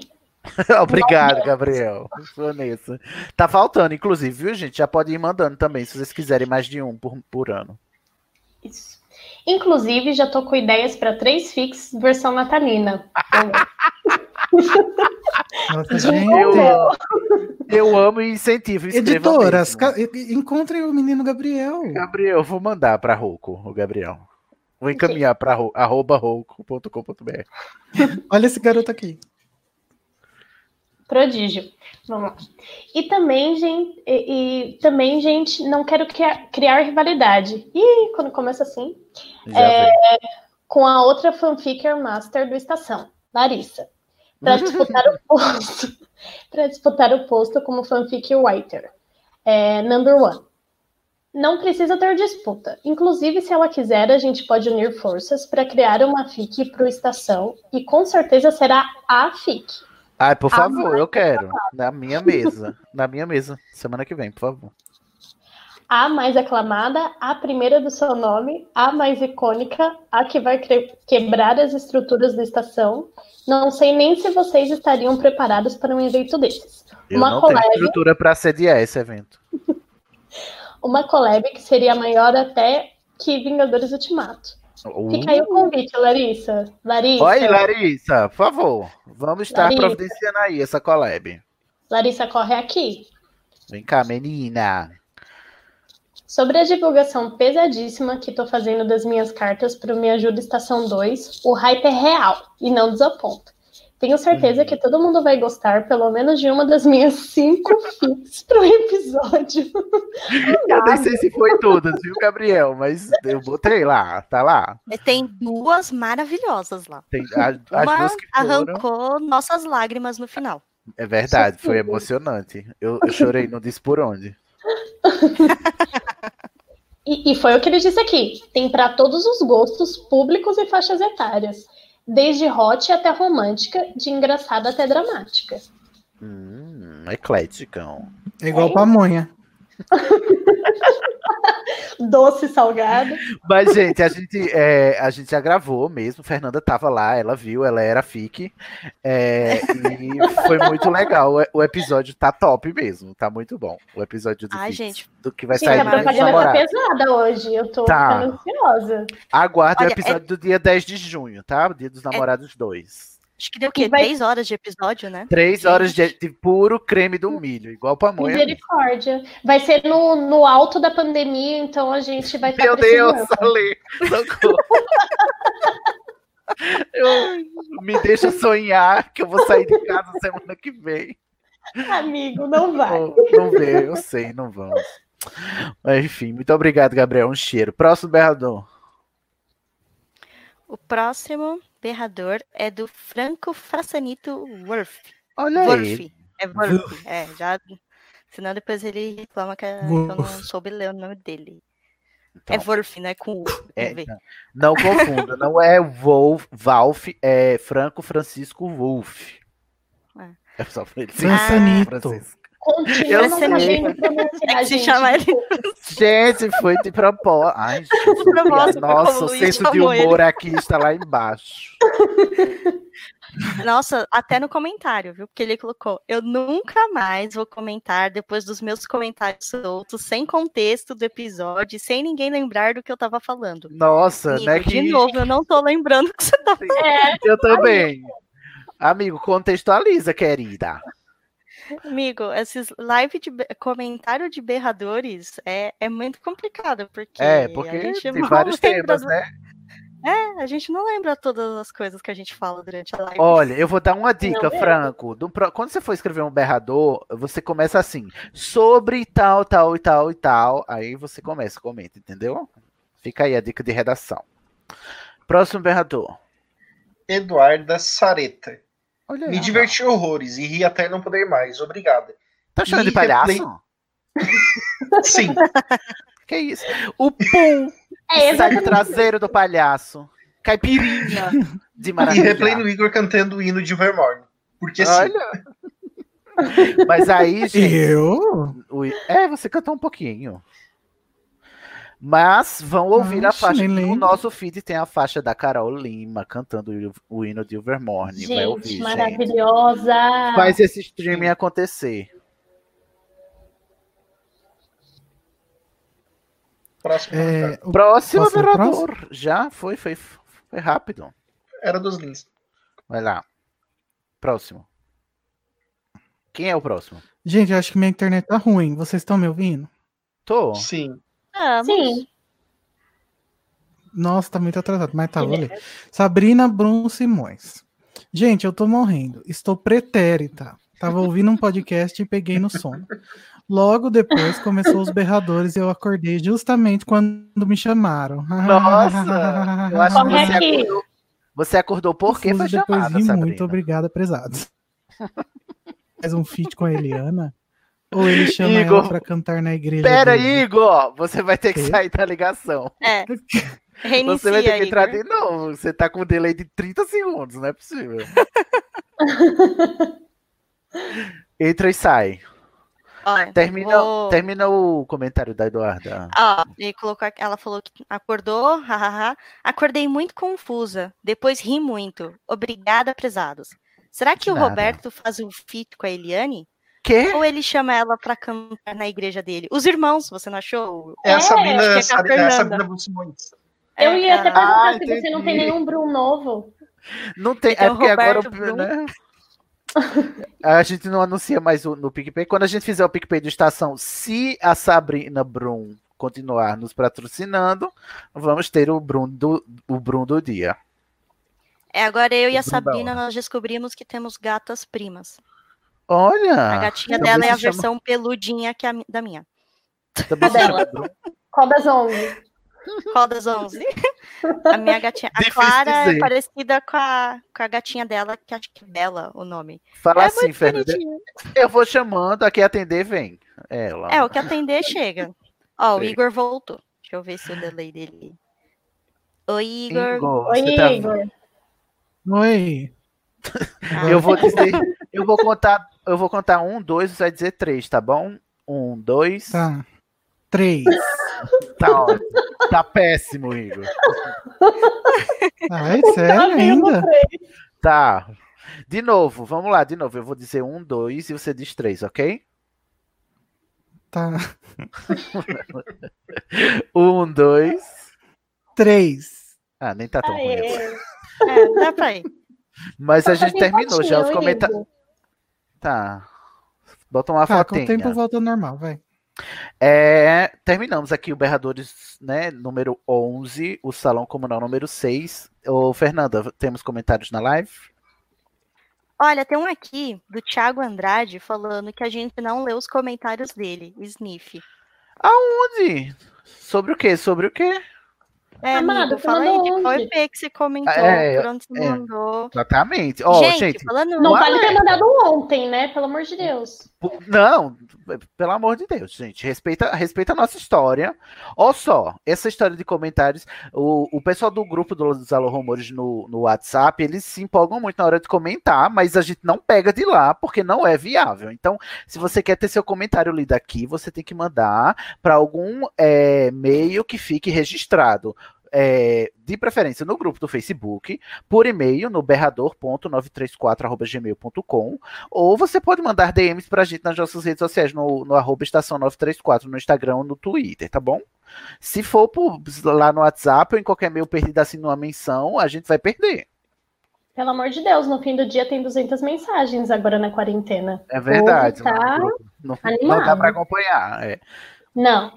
E a É, gente e isso recomenda, a que- gente adora, adora vocês conversando lá nos Alô Rumores e tudo, é muito bom. Mas se vocês não comentarem, não tem episódio de berrador. Se vocês não comentarem nesses outros meios, assim, que a gente registre pra botar aqui, lei. É, e geralmente assim, quando o Sidney anuncia que ele tá fazendo a, a pauta pro Berradores, ele pegou o comentário até aquele dia, mandar na véspera. Não tô falando que é seu caso, tá, Thiago? Mas teve gente que mandou na véspera, assim, sabe? Aí você me Faltando quebra as Gente, pernas. que o 30 Thiago tá segundos. falando dos comentários dele na live, não? Ah, é? Ah, tá. Então reclama mas com o também Igor aí. Aí recl- é, é que a gente tem muito comentários, amigo, mas A a, gente culpa tá é olhando sim. Desculpa, amigo. Desculpa, Tiago. Desculpa. Mas ainda bem que você nos deu essa oportunidade de dar esse disclaimer. Ó, mais? o, o Felipe tá colocando aqui que ele roubou vários trejeitos do Cid, porque o Gabriel falou que o Cid lança tendência linguística, porque agora todo mundo Como fica assim? falando Verdade. pesado. Ai, prezados, muito obrigado. Prezado, viado. Anote o número. Vários vocativos novos. Põe a mão na consciência. Bote a mão. Bota a mão na consciência, já uso no meu dia a dia. Muito, ai, eu me sinto muito homenageado. Muito obrigado, gente. É, pra- é assim mesmo. E olha, eu aprendi com mestres, tá? Então é um conhecimento que a gente vai passando de, de pessoa para pessoa. Então não, não fui eu que inventei, mas eu tô disseminando e é isso que importa. O conhecimento disseminado. É igual, Igual- coronavírus. Não, igual a J.K. Rowling que copiou os Balrog lá e tudo bem. Eu adoro. Uma diz é igual ao coronavírus, o outro é igual a J.K. Rowling. Não gostei, não A, gostei. co- a correlação, assim, a, a coincidência. Enfim, gente, vamos para. Cid, os- Ah, o Victor Manuel tá igual você. Ele colocou aqui que se o Corona cancelar o São João, eu morro. Não Amigo, vai cancelar. já Não, já vai cancelou. aceitando essa ideia. Querido, o São João de, de Campina Grande foi, foi adiado para outubro, querido. São João. Sabe aquela festa que se gaba de ser a mai, o maior São João do mundo, que acontece aqui na cidade de Campina Grande, na Paraíba, que acontece durante os 30 dias de junho? Ela foi adiada para outubro. Tenha a noção. É. Aqui eles adiaram a parada do orgulho LGBT também. Pois e é, um não vai. evento enorme. Gente, tá adiou mas é tudo verdade. e se pá, vai adiar o carnaval do ano que vem também. Então, vocês já vão preparando o coração, entendeu? Ai, gente, escapismo, vai, para de falar disso. Vamos. Vamos lá, vamos. Sai do corona. Sai, sai, sai do corona. Vamos pra Sakura agora. Vamos pra Sakura aqui, né? Agora vamos voltar à forma humilde que merecemos. Libertarmos. Episódio 70, Chaves de Portal Sakura Card Captors. Você votou, você ouviu, agora você vai berrar. Aquelas- Ai, Ingo, Meu Deus, você. o que, é que eu tô fazendo? Cid, só um Ah. disclaimer. A foto do Igor é a foto do Babu. Babu. Do babu? do Ué, mas o babu é legal, né? Então, Não, a ótimo. do Igor voltou como propaganda do Babu. Muito bem, votem. ah, É, todos são pro Babu. Eu tô Tim acompanhando Babu. pelo Twitter e, eu acho, e é ele que tem que ganhar. Quem discorda de mim é nazista. Poxa, tem a Thelma também. Pode ser um É, a Thelma e o Babu. Exato. dois. É... Eita, porra. Ó, morre mais pessoas engasgadas do que de coronavírus, entendeu? Ai, que consolo você. Tá ligado? Mas, É tudo que desculpa não resistir. Sim, claro, né? Proporcionalmente já morreu mais gente de tosse do que de corona, né? Na história do mundo. Ai, Ah, vamos tá, lá. história. Gente, eu não tô com corona, eu me engasguei aqui com a saliva, tá, gente? Deus me guarde. É, primeiro berrador sobre o episódio Chave de Portal Sakura Card Captors. Libertem-se. Vamos lá, quem vai ler o primeiro? Eu. É o Cirano. Espero que eu esteja pronunciando da forma certa. Cirino, Gente. cadê o Cirino? Aquela, só os nordestinos entenderão. Ou Ciano, o álbum do Fresno, mas tudo bem. É, Bom. gente, amei o episódio de Sakura. Adorei relembrar. Deu vontade de ver tudo de novo, o anime. Sidney, você é a melhor pessoa. Meu Ai, sonho era porque ser você não seu me am- conhece.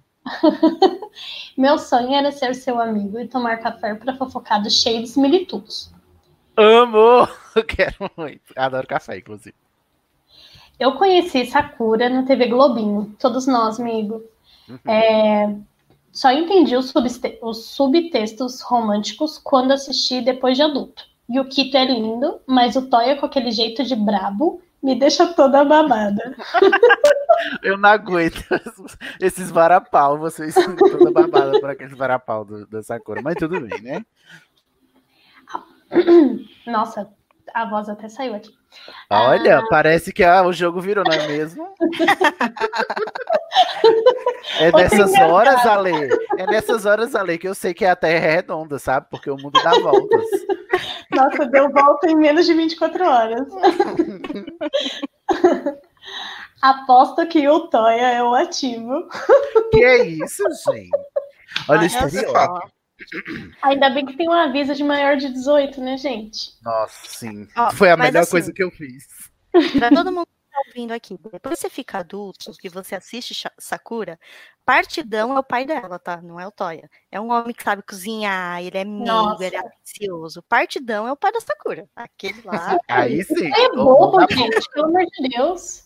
Ai, gente. Ele é professor universitário e sabe cozinhar, gente. Pelo amor de Deus. Esse homem. Olha O problema é que ele E tá é luto eterno. sensível.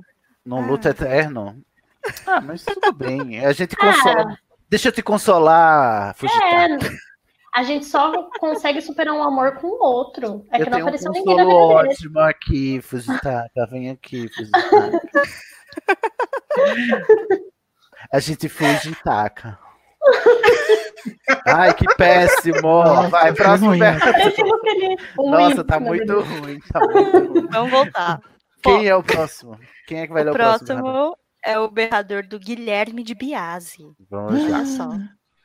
Nem foi a Ale. Não, aí ele já começa. Uma pequena retratação, que o Yui não é o Snape de Sakura. Esse posto está dedicado a Sonome Daidoji, nossa fada rica rancorosa, mãe da Tamoyo. Nós esquecemos de selecionar ela, mas é Sonserina. Ah, Com eu certeza. concordo. Sim, são serinas. sim. Imagina, nada rancorosa. A, A a, a, Tá querida dela já inteira. faleceu e ela ainda briga com o Fujitaka. Nossa, Faz 10 anos. não tem luto que resolva. Próximo berrador. Franco Fransonito Wong. Olha ele. Volte à forma humilde que merece é meu subconsciente gritando quando eu começo a ter autoestima. Ai, Que eu isso? já Ai, falei, Deus. Franco. Pelo Não, amor de Deus, Franco. pare de romantizar sua baixa autoestima. Já mandei você parar com isso. Amigo, procura ajuda. isso aí.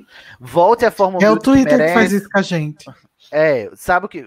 Repense.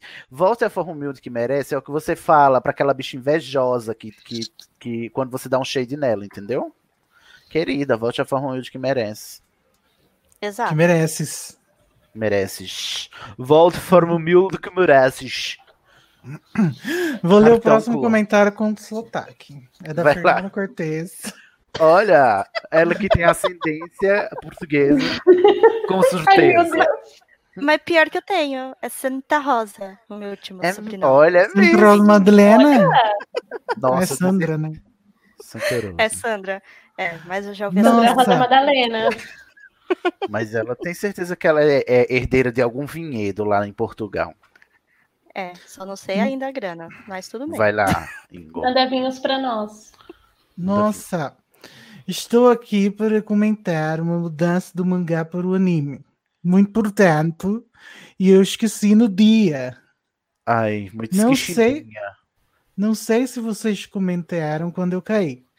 No anime, a reencarnação do Mago Clau é o Ariel, mas no mangá, a alma do Clau foi dividida após a morte, sendo que metade reencarnou no Ariel e a outra metade nele mesmo, Fujitaka Kinomoto, o pai da Ah. Sakura.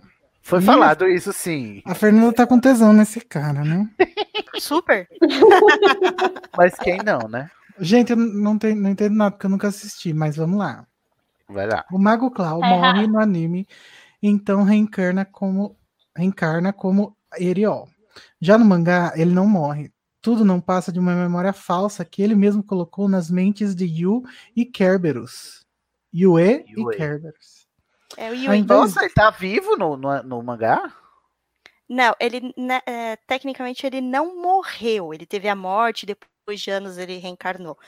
Ele, em vida, separou a alma dele nessas duas figuras. Ah, entendi. Horcrux Yue e Horcrux Kerberos. É, aí ele fazendo Horcrux aí. Nossa, já aí. J.K. Rowling. J.K. Rowling copia. Ao invés disso, ele dividiu sua alma em duas partes. Ah, uma delas virando Eriol, que mantinha as memórias do Mago Clau, Clow, sei lá como fala, Chloe. e a boa parte de sua magia. E a outra parte da alma se transforma em Fujitaka, o pai da Sakura, tesão. Foge, Esse é um dos motivos. Hã? Vai, Odeio isso. Esse é um dos motivos do pai de Sakura poder ver sua falecida esposa. Ele não possui muitos dos poderes mágicos, mas herdou uma pequena parte do Clow. Entendi. Sendo assim, tanto Sakura e Toya acabam por serem filhos do mago Clow, explicando o motivo deles terem poderes mágicos, coisa que no anime isso não fica claro. Não fica nada claro. Inclusive, eu só descobri agora. No anime, Clow utilizou seus poderes para prever o futuro e viu que Sakura seria a pessoa perfeita para ver para ser dona das cartas. Ah, Assim como os guardiões iriam gostar muito dela. Entendi. Mas no mangá, ele a escolhe por justamente ser sua filha, ou pelo menos filha da sua outra parte de alma. Da sua E reencarnação. por isso sabia que ela teria os mesmos poderes que ele. Ah, esse man- mangá tem uma história com filho, né? Em Senseiya também, né? Em Cavaleiro do Zodíaco, no mangá, o- os, ca- os cavaleiros são tudo de irmão. O o velho fez sem filho Sim, e foi treinar ele, né? Ai, que, que É. fixação. Mas inclusive Nossa, mas a Fernanda lembra de essa- muitos detalhes. É porque eu tenho um mangá. Eu sou, como Eu uma li, eu acusação. li, mas eu não quero lembro dizer. disso. Eu li antes pra escrever isso. Eu não queria dizer, mas a Lê falou como quem diz: Nossa, Fernanda, mas você não tem o que fazer mesmo, não é? Olha, É o que meus inclusive- amigos falam quando eu falo que tem um site de Harry Potter. É, Fernanda, se a Inclusive, gente quiser a ficar gente- rica, a gente vende os nossos mangás de Sakura, porque o volume 1 tá mais de 100 reais pra vender, viu? Só queria te falar isso. eu sei, foi um inferno eu conseguir achar esse volume 1, que era o único que eu não tinha, né? Eu só não é tenho mó 4, que também tá caro pra caramba. Ah, e outra coisa, o Ariel, ele é uma criancinha, que você fala, meu, que bagulho bizarro, né? Dividiu a alma, um é uma criança e o o Fujitaka é um adulto. É porque o Ariel fez um feitiço pra congelar o corpo dele naquela idade, porque ele sabia que ia encontrar com a Sakura e era mais fácil ele ser uma ter a aparência de uma criança, mas o espírito dele envelheceu. Então, em mentalidade, ele tem a idade do Fujitaka. Nossa, meu Deus, que intrincado. Eu queria muito que estivesse no anime, mas não tem nada disso. Nossa, eu, ia ter- ser- é. eu descobri que Sakura é muito pouco interessante comparado com tudo que, que a gente descobre lendo sobre Sakura. É triste, mas é divertido. Vamos lá, o próximo berrador. Ai, sou eu, né? Não sei. É Olha, olha eu. É, sou eu mesmo. Geralmente é quem É. pergunta mesmo. Presta atenção, menina. Ô, É do menina. Franco Francelito Wolf. Ninguém Gente, como é que acerta o nome pronuncia? Como pronuncia o nome do homem. Ô, Franco, por que, que você não deixa só Franco Wolf, pelo amor de Deus, querido? Facilita para É nós. Fraçanito. Fraçanito. Ah, é? pra- Nossa, gente, li tudo Você errado. errou, a, você errou do não foi o final que você errou. É verdade. É Chama ele de- Fracinito. Fraçanito. Chama ele de Francisco, que ele adora. É porque Franco faz a gente pensar que é Fran seguido também, mas tudo bem. É Franco, Fracinito, Wolf. Nossa Certo. senhora. Eu gosto muito de ver como tem elementos de magia do caos e outras práticas mágicas utilizadas nessa obra. Desde Satanista. re- Muito. Desde a reencarnação do Mago Clo em duas partes, as cartas como servidores e a ascensão de Sakura transformando as cartas de outro mago em cartas próprias. A mistura de egrégoras. Meu Deus, o que, que é isso? Ah, É. A Larissa devia estar aqui para explicar para nós o que é Gregório. Eu, eu tô quase jogando aqui no Google. Mas tem a ver com magista, assim, os bruxos da vida real, entendeu? Cada, cada bruxo tem uma. A a sua egrégora, que é tipo assim, é o, o seu modo de. o seu código de conduta mágico. Na verdade, não tem só a ver com magista. Na verdade, qualquer conceito religioso, essas coisas é uma egrégora. A egrégora, a igreja católica, a evangélica. Ah, São os dogmas que são Isso. seguidos, né? Chama Todo esse conjunto que caracteriza aquela crença é uma egrégora. Hum, Gente, é, é, aprendendo passada, português, não é né? mesmo? Aprendido É. bruxaria, querida. A mistura de egrégoras, os guardiões, enfim. Gente, mas era muito satanistazinha mesmo, né? Ela é, um pentagrama, chave que guarda. dela. Sim, já chave que guarda o poder, o poder das trevas. Das trevas, exatamente. Muito bruxo satanista. Enfim, próximo berrador. Obrigado, Franco. Falando francamente aqui com você. Próximo. Venha falar francamente no próximo berrador. Por favor, para de dar desculpa dizendo que não pode gravar, que eu sei que você tá dando desculpa pra não gravar. Passa o dia inteiro lá no Twitter falando merda É. e não pode gravar berrador. Ah, acho engraçado, né? Só acho engraçado. Ele tá sem acho internet. que Quem, é o, quem vai ler o próximo? Eu. É o Guilherme de novo. Vamos Guilherme, lá, você- Guilherme. Ah, conversador, né? E é porque ele tava no episódio. É que assim, Igual eu. eu. tô ali sem fazer nada. Daí o Sidney começa a reclamar que tá faltando ah, comentário. Eu vou lá e mando um. Mas, Guilherme, quando você tá no episódio, você não precisa comentar sobre o episódio, Guilherme. Claro que eu preciso, porque tem coisa que eu esqueço de falar no episódio. É uma indireta para os outros que não comentaram. Quando você participa, você fica, inclusive, é, é, imune de, de ser obrigado a, a, a comentar, porque Comentar. você gravou, não é verdade? Então, assim, ó, você que Já não a grava, você tem a obrigação de comentar. Sidney, 75% desse, ah, dos comentários desse episódio são meus e da Fernanda. É verdade. Isso é verdade. Ou, Eu isso, é, caí, né? isso, isso aí é uma, isso é uma bronca pra vocês, Alô Rumores. Se não tiver comentário, a vai parar com essa merda de berrador. E comenta na Casa. Elefante também, porque não tem. Também. É, olha. Sim. Ah, deixa de preguiça. Vocês estão aí de Vamos- quarentena aí com a, com a barriga com, o- com o rabo pra cima o dia inteiro. É. Vocês ficam, ah, eu quero live, eu quero live, mas ninguém vai comentar, né? Pra Uhum. ter live tem que ter comentário. Eu quero rir, eu quero rir. ver o que Fazer rir ninguém faz. Ah, só acho engraçado. Vai ler aí. O pum do palhaço. Gui- Ah, comentário do Guilherme. Caipirinha! Aí eu amo. Eu amo quando ela diz um caipirinha assim. Como, que, como quem diz assim: meu pai morreu. Ai, vamos lá. Acho que dá pra levantar dois pontos sobre duas cartas. Hum. Um, a carta doce é a carta mais inútil de todas. Ela não apenas não serve para a função que deveria desempenhar, mas o episódio deixa bastante a desejar quando comparado aos outros. E no segundo arco, quando o espírito Esse episódio é muito inútil mesmo. tem o surto de hipoglicemia e come todos os doces do festival, a Sakura nem se dá o trabalho de usar essa carta para repor. Pois tipo, é verdade. era o momento dela porra, brilhar Não é? e nada. Ai, Sakura. Dois. Eu costumo achar que a carta da voz é a segunda mais inútil, mas o É a carta episódio da Miriam, né? Cadê tua voz? É. Mas o episódio em que ela rouba a voz da Tomoyo é muito fofo. E às vezes, dependendo de quem está buzinando no meu ouvido, eu entendo a utilidade dessa carta. Olha, hoje em dia ela ia ser tão útil. Nossa, Isso. Tá- Bolsonaro, No TikTok. Tipo assim, pronunciamento em rede nacional. Aí, de repente, trancou tudo. Mudo. É, ia ser tão útil. Nossa. Tá vendo? Chloe era um visionário. Visionário. Vou defender a carta sombra que foi tão covardemente menosprezada Vai nesse só. episódio. Ai, Pronto, começou. Força ícone, força guerreira. A carta tem o poder de controlar objetos e pessoas através das sombras. Uma Pode mestre lançar- das marionetes. É, pode lançar ataques contra pessoas fisicamente, mas não pode ser tocada a não ser por indivíduos com grandes poderes mágicos.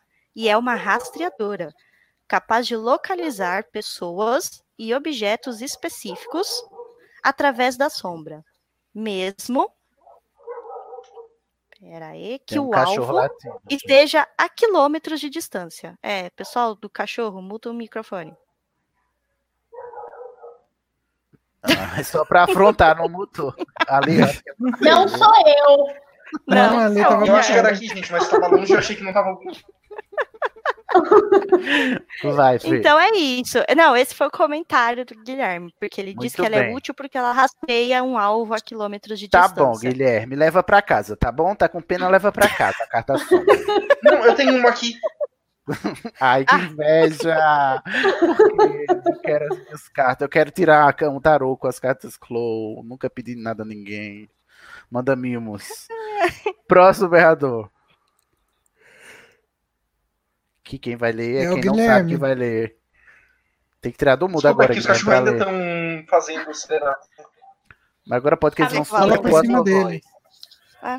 Alessandra Matheus. Ela! Olha, a Ah. Lê tá dublando o Guilherme e o Guilherme tá dublando a Lê. Olha só. Nossa. Amei o episódio, gente. Tanto que nem liguei pros spoilers do Clear Card. É um dos meus animes favoritos e eu gosto de assistir quando estou na bad e sem esperanças. Tá assistindo é agora, né? Hum, Não tô tendo tempo, né? Só acho Porque engraçado que agora ela não tá assistindo, né? Quando o mundo tá acabando. Eu tô ouvindo a estação 9 3 quartos pra dar uma risada. Tá melhor Isso, ainda. continua, continua. Continua. Não escuta o Sidney, não. Escuta o estação. Como não me escuta, eu tô no estação. Ai, Fernanda querendo me dar o golpe, tá vendo? Embora seja uma personagem fictícia, é uma garota que me inspira a ser melhor. Ela é muito bondosa e sempre exagera, enxerga o melhor nas pessoas e, os e dos seres. E me E serve de exemplo a tentar Pessoas encontrar coisas boas mesmo em momentos ruins. Um exercício difícil para mim, mas necessário. Ah, eu amo também. Sakura é ícone da inclusão. Não, Gente, é Sakura é, muito um fofa. amor, mas eu não consigo ser tão boazinha igual a Sakura, não. Eu sou Não, mais o é- Yui, sabe? Aquela coisa Eu azeda, também. assim, de cara fechada.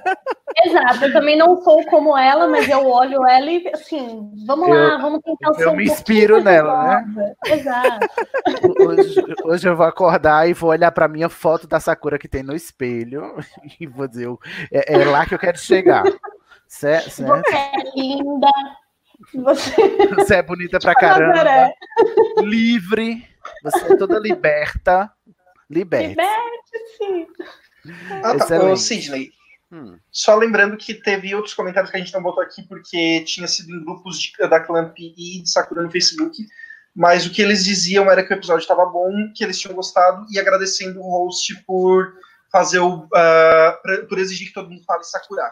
Sakura no episódio. Sakura. Amor, ainda bem que a, a comunidade sakurística do Brasil respeita a pronúncia correta, que é Sakura, tá bom? Não vem com porra de Sakura, nem de Sakura, não, pra cima de mim, não, tá? Não, gente, Então, eu levei um choque quando eu fui pesquisar, quando eu tava assistindo Naruto, eu fui procurar, aí eu fui eh, procurar no Google sobre a Sakura e apareceu a Sakura, porque tipo, para mim nunca bateu só pela diferença do som.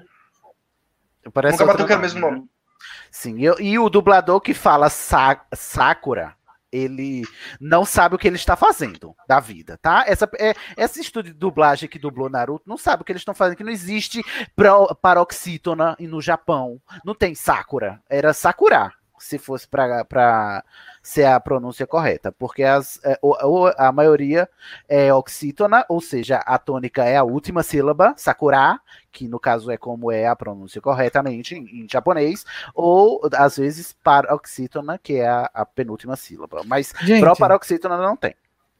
Eles devem falar Sakura, porque na dublagem em inglês deve ser Sakura. Daí eles devem se Deus basear me na dublagem em inglês. A dublagem em inglês é sempre errada. Aham, nunca, nunca, nunca se espelhei nela. Próximo berrador. Ai, mas eu adorei esse dado aí da, da comunidade de Sakura no Brasil, que, que achou um absurdo, Sakura. E Saku- Sakura. Gostei. Be- Beijos, comunidade. Sidney, o Azok perguntou se você fala japonês. Não, eu falo a minha mão na sua cara. Você quer? Nossa! que grosseria! Ora, é. Essa hostilidade. eu falo português, é por isso que eu falo Sakura e não Sakura. Sidney, Tá bom. só aproveitando aqui, o Gabriel colocou que ele só queria dizer que ele sempre manda comentário, ele manda fic, e ele nunca precisa levar bronca do Sidney. Tô vendo esses Exatamente. alô alô rumores de telão aí que não colaboram. Adoro seus alô rumores de telão. Manda comentário. Tudo falso, tudo, tudo poser. Próximo comentário é do Felipe Cavalcante. que Olha está lá aí ele. no chat também. Já Ele vai diz, trazer "Eu uma, falo- inf- uma info que ninguém sabe também, quer ver? Eu falo com toda a tranquilidade do mundo, Rogerinho, que esse deve ter sido o ápice da minha participação nesse podcast. Especialmente com quando eu falei que o Mago Clow guardou uma carta na manga. Eu ainda reitero que o Mago Clow deveria ser da Sonserina e o Yui deveria ser da Corvinal, sim. Ai, mas Make chora Mago- mais. Hashtag Make. Mago Clow da Sonserina. Não, não, não, não, não. Não, Circle não vai enviar. rolar. Circle. Ali- Aliás, esse negócio de fazer sua essência ir parar em, parar em outro corpo me lembrou um Horcrux e um Obscuros, mas Olha sem aí, a parte já- do ritual de trancar rua, pé de bode ou trauma de infância. Gente, Agora eu só vou- gostaria de reiterar que tudo que ele fez foi pra deixar de ser poderoso. Sonserina não desapega de poder. Olha aí, tá vendo? Felipe. Temos um Chupa. Felipe. Agora eu vou chamar isso que o Mago Claude Obsclaros. Hã? Porque não fez ritual das trevas, ele é um Obsclaros. Ai, Obscuros, saudade do não é Obsclaros. Lembra, Igor? Lembro, claro. Ai, Gente, eu só tenho uma dúvida, porque a Fernanda tinha caído na hora que a gente tava fazendo a votação. Fernanda, pra onde você acha que o Mago Clow iria? O Mago Nossa, Clow? ao vivo. Ai, meu Deus. Pior Cancelada que... ao vivo, quer ver? Resposta. Seria o Mago Clow da Sonserina. Ah, não, caiu. O problema é que ela é quem tá rosteando essa. essa... Ô, Fernando, você também me. Olha cada vergonha que eu passo. Porque eu concordo que ele era, ele era astuto, ele tinha um certo, ah, ele, porque assim, Sonserino não é só Sonserino ruim que quer o poder pra ser mal. Ele queria ter o poder porque ele queria conhecer mais sobre magia. Falou a conhecer tudo. Sonserina que acabou de dizer que era mais Yui porque não conseguia ser alegre que nem Sakura. Ai, olha só. Mas Eu tô, eu olha, todo alegre, Sonserino eu sempre tem esse aí. papinho aí de ah, mais Sonserina, mais Eu Sonserina, sou. mais. Eu sou, eu não sou alegre, eu não sou, só que eu não saio por aí só matando todo mundo, né? Eu, A olha, sociedade não permite. Ela falou que ela não é bondosa. A sociedade não permite, percebam. Percebam o motivo pelo qual ela não mata as pessoas. Porque a sociedade não permite. Ok, Fernanda. Eu acho Ou melhor seja, se apareceu um Mago das Trevas te recrutando. Apareceu aí. O Pra, Mago pra sair Negro matando do vai. Gente, Ah, vamos seguir, gente, senão a gente não, Não, acaba. o Razok colocou aqui, não ouso discordar do host, Fernanda. Então, quem tá controlando a live sou eu, por O isso que eu tô hoje é a. Fernanda, gente. Tá bom. Tem alguém bravo na live, eu tô vendo, viu? Que tem alguém bravo na live. Quem? Eu? Não, não ouvindo a gente. Ele é inteligente, mas também foi muito manipulador a longo prazo e garantiu a existência de seus poderes, da sua existência enquanto pessoa reencarnada e das suas cartas. Logo, eu vejo ele como Sonserina. Tá bom. Tá bom, amor, é anotado. Próximo berrador. Gente, é um textão tão grande que eu vou até tomar um gole d'água aqui, peraí. Gente, respira. Vitor Tem Três Máximo. páginas quase. Tá. É uma tese de doutorado. Vamos lá, desculpa, amigo. É, Vitor Máximo. Olá, alô, rumores. Senta que lá vem a palestra. Jesus. Não é, não é brinca... não é hipérbole. Não, não é. Soldier, garota em japonês, não é Shoujo. gênero. É como? Shoujo. Shoujo? Shoujo. Miojo. Shou- Amiga, se lê como escreve. Shoujo. Shoujo, garota em japonês, não é gênero. Pergunta ao é Hazoki que ele sabe, que ele fala japonês. Ai, o Sidney Gore dá muito rancor, né, gente?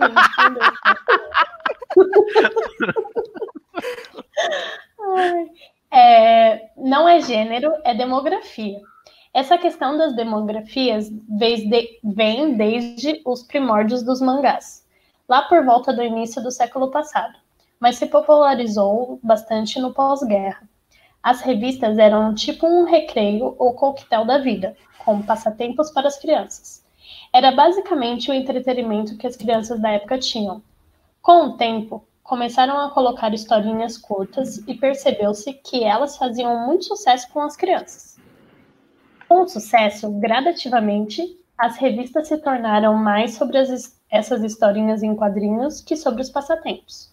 O, o shoujo, mangá, que é, um, que é a demografia voltada para as meninas em idade adolescente, teria surgido trazendo para algo mais familiar, como as revistas Capricho, Atrevida e Toda Teen se voltassem a publicar quadrinhos. Amigo, eu- só queria fazer um parênteses. Obrigada pelas suas vírgulas, são maravilhosas.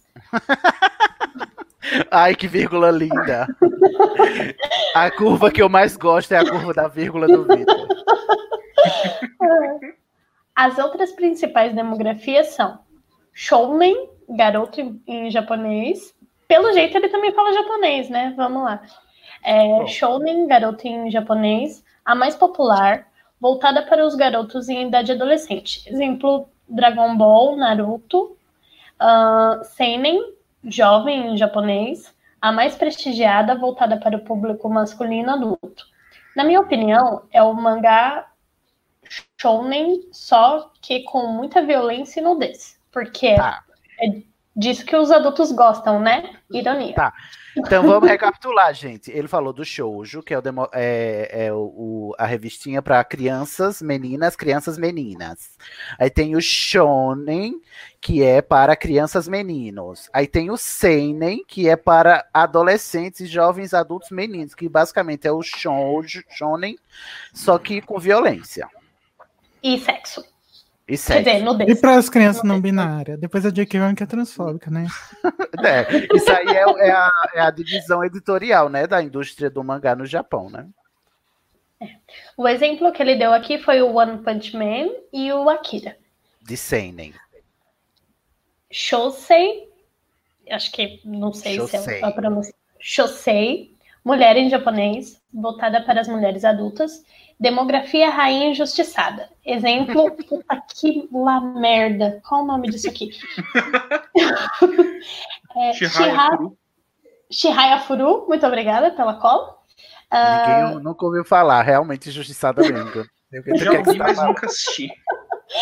ah, Mas é basicamente é o seinen para mulheres, né, adultas. Isso. E Nodami Cantabile. Cantabile, sei lá. Ah, Kodomo, criança em japonês, voltada para o público infantil em idade de alfabetização. Doraemon e Pokémon Adventures. No caso, a gente gosta desse aqui mesmo, né? Do criança em japonês. É... Peraí que eu perdi. Ah, o que define a demografia de cada mangá é a revista onde ele é publicado. Cardcaptor Sakura é publicado pela Nakayoshi, que é uma revista shoujo, logo é um shoujo. Uau! Sherlock Holmes. Tá bom. Se foi na revista Shoujo é porque é Shoujo. Se foi na Shonen é porque é Shonen. Ok, entendi. Easy enough. Como o Ju- Junior Code diria. Sachas. É, a principal revista é a Jump, ou Jump, não sei qual que é a pronúncia. Jump. Agora é que é em inglês mesmo. É a Shonen. Tem a Jump, tem a Shonen Jump, que é só. Deixa eu adivinhar. A Shonen Jump, ela publica Shonen. Olha só. Oh. Uau. É, que é uma shonen semanal. Ai, gente. Ela é a casa da maioria desses mangás animes de grande sucesso, com lutinhas e protagonistas masculinos e, durante uma época, foi a revista mais vendida do mundo. Como é a revista que, que define a demografia, essa divisão não é usada para os animes, mesmo se o anime for baseado em um mangá. Hum, entendi. Só, só vale para os mangás. Isso. Segundo ele, mas tem gente que usa do mesmo jeito e ok. Essas divisões por demografia, demografias, é plural, ainda são muito fortes, mas elas não são restritivas e às vezes podem ser confusas. Você jura, amigo? Eu tô aqui já, já não É porque eu creio que hoje em dia deve ter muito shoujo que, que, que garotos gostam e shonen que garotos gostam também, entendeu? Porque tá Deve tudo ter. bem, né, gente? Todo mundo lê as coisas, e todo mundo se Exatamente. identifica de alguma forma. Mas ok. É porque, Continua. por exemplo, o Fullmetal Alchemist, ele é considerado um shonen, só que ele não tem todos os... Ele não é o, o estereótipo do shonen. Uhum. E tá na hora de, de transpassar isso aí, né, galera? Já estamos no século XXI. Tá, exatamente. Ah, continuando. Por exemplo, Naná, ou Nana, que é um mangá com temas fortes, é publicado em uma revista shoujo. Enquanto Nodame Contabili, que é um mangá leve, é publicado em uma revista shousei. Outro exemplo. Ele tá deveria- dando exemplo que tem é, animes mais adultos, com temáticas mais fortes, que são publicadas em tese nessas revistas para crianças, e o contrário. Ah, entendi. Outro exemplo é Hana Yori Dango, Boys Over Flowers. Ah, até onde se sabe, o mangá shoujo mais vendido de todos os tempos. Em números absolutos. Nunca ouvi falar. Ah, teve É sua porque eu acho que a gente ouve mais falar sobre os shonens, né? Porque One Piece é shonen, né? O Cavaleiro do Zodíaco é shonen, é, Dragon Ball é shonen. Então, é- é- infelizmente, o machismo ainda impera aí também, porque os shonens ficam mais famosos que os shoujos. Tá, eu fui procurar o que, que é Hana Yoridango e pela imagem principal parece ser um harém reverso. Pareceu o quê? Um harém reverso, uma menina com vários caras ao redor. É que o Ah. harém é quando é um garoto e várias mulheres correndo atrás dele. Ah, tá. Ah, Agora é. que eu entendi o harém. Nossa, vocês já estão entrando em outros gêneros. Calma, gente. Eu tô muito confuso aqui. Continua. Esse universo de Tá mangá é muito doido. Ah, pera, que eu não sei nem. Ah, tá. Ah, ainda há ainda o caso incomum do mangá Orange, que começou sendo publicado em uma revista shoujo, mas foi transferido para uma revista seinen. Transplante de outro shoujo. As demografias ainda não limitam os gêneros literários ou os leitores. Por volta da metade, por volta de metade dos leitores da Jump, a maior revista shounen são do sexo feminino. Mahou shoujo, como é gênero, pode aparecer em mangás de qualquer demografia também. Um exemplo de Mahou shoujo, que não é demografia shoujo, é o mangá Shounen Cut Honey. Gente, eu não tô entendendo mais nada. Ai, olha, é melhor pular. Tá ficando confuso, ô Vitor. A gente, quem quiser saber, vai lá ler o comentário do Vitor. Porque puta que. Tá muito grande, mas a gente entendeu. Termina só o Mas último Deus abençoe. parágrafo. ô, Não, ah, mas vai pular o Yaoi. Não, mas aí ele elenca vários gêneros aqui. Tem os gêneros que são é, LGBTs também, né? Tem o Yuri, É, o Yaoi. É, mas o Yaoi, resumindo, o que ele fala aqui é que o Yaoi não é pro público LGBT, é para mulheres. São Uhum. homens é, é, em relacionamento, mas é voltado para mulheres porque um dos homens praticamente é uma mulher, só que é, eles usam um personagem masculino. Então tem Uhum. aquela coisa, um é super delicado, meigo, feminino, e o outro já é mais másculo, forte. Então é um público, não é feito para leitores gays, é feito para mulheres. Mulher. O que É, é tipo feito pra Toya e o Kito. gay, É. Isso. O que é feito para leitores gays é o Bara, que aí o Cid vai gostar, que são Nossa homens fortes e peludos.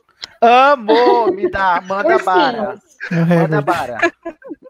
Uma coisa desse Away que ele fala aqui é tipo que é o casal perfeito, né? Então, ah, sei lá, Isso. funciona bem. E o, Eu- Ô, Fernando, e o Yuri é o contrário, então são é, casais de mulheres para, é, para leitores homens, é isso?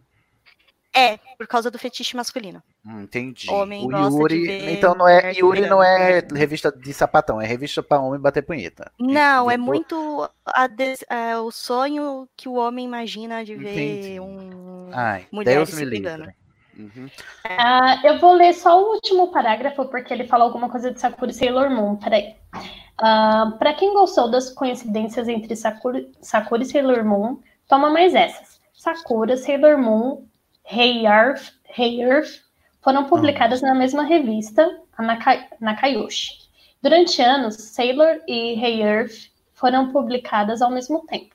Com o fim de Hey Earth, Sakura estreou e foi pu- publicada junto com Sailor Moon por quase um ano.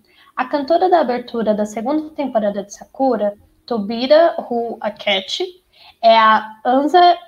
Nossa Senhora. Ah, Oyama. Oyama. A Anza foi a primeira atriz a viver Sailor, Sailor Moon no Seramil, o musical de Sailor Moon. E foi. Amo, tem musical. Eu nem sabia que tinha um musical. Nossa, tem live action, você ficaria Sim. pasma se você assistisse. Deus me livre, porque eu já vejo Dragon Ball. Ahn, e foi a que ficou mais tempo no papel, de 93 a 98. Para uma parte do fandom de Sailor Moon, ela é a intérprete absoluta da personagem. Mil desculpas pela palestra, meus cheirosos. Beijos. Hum. Amigo, Sempre foi uma puta de uma palestra. Mas, por favor. Vitor, é, tenta ser mais sucinto, porque eu sei e eu admiro muito o tanto de informação que se sabe, mas a gente precisa aviar. Mas Amada, eu adoro 15 minutos lendo. o entusiasmo, tá? Mas assim, é porque é- fica cansativo de ler muito, tá? Mas É. manda- continue mandando, não para não, por favor. Gente, Mas- brincadeira, eu acho que esse episódio Não é o que mais não tem não. berrador de página inteira. Pois É. é. Vamos Mas- lá, gente. Segui... A gente Ah, tava só- reclamando que não tinha comentário. Tome. É, só não bastante tempo no Berradores, ou seja, só dá uma passadinha rapidinha aqui pela live, tirando Sim, os gente comentários em interrompe. japonês que o, Cid- o Igor ficou colocando. Ah, O que, que o Igor tá colocando em japonês? não sei porque tá em japonês. Ah, pronto. Ai, que trollzinho. O, o Thiago Andrade, pra ele não ficar triste, ele colocou que depois do episódio ele releu todos os mangás novamente e que é sensacional. Ai, que ótimo. A Mari Nossa, é falou bom que concordou com você, Sidney, que em Cavaleiro Velho tirou todos os moleques do orfanato. Olha que alma Pois. boa. É, então, os filhos que ele pôs no orfanato, ele fez, tá? Ele foi É, o pai das exatamente. crianças e mandou elas pro Ele- orfanato. Ele saiu pelo mundo engravidando mulher pra fazer cavaleiro. Ai, por favor. A- o Felipe Lima falando que é sempre é, lembrando da Nadeshiko. É Nadeshiko. Nadeshiko pra quem leu. Na DC. Pra quem leu é Nadeshiko. Nadesco ficou só na dublagem.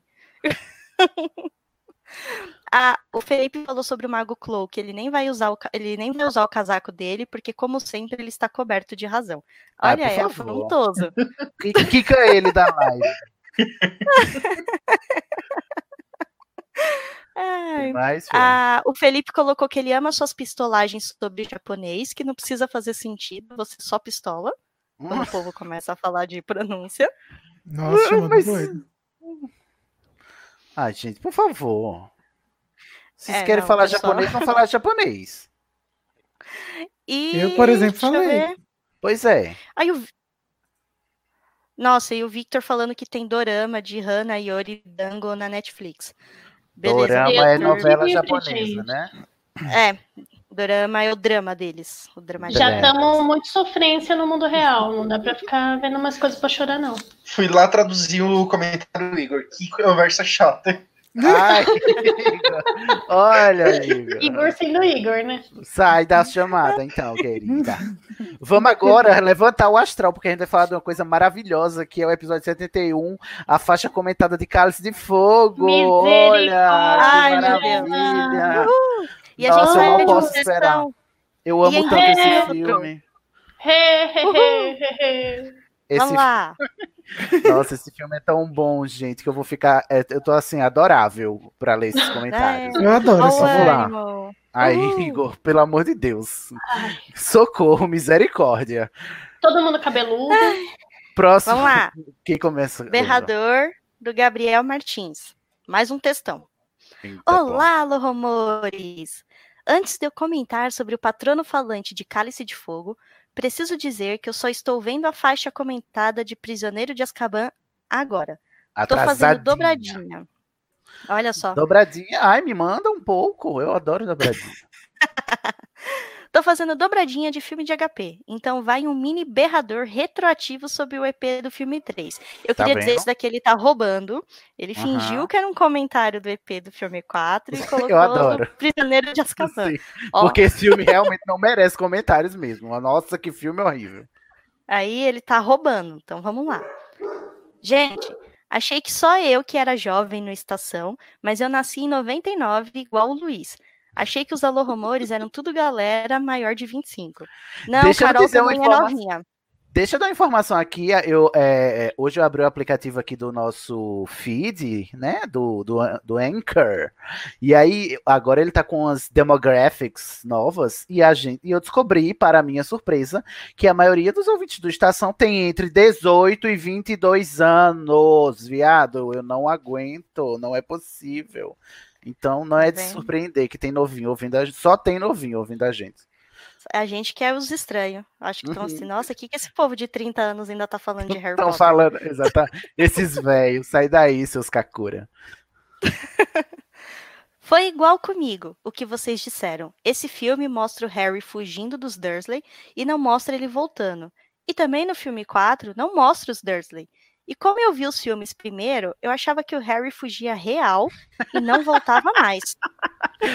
Para sempre.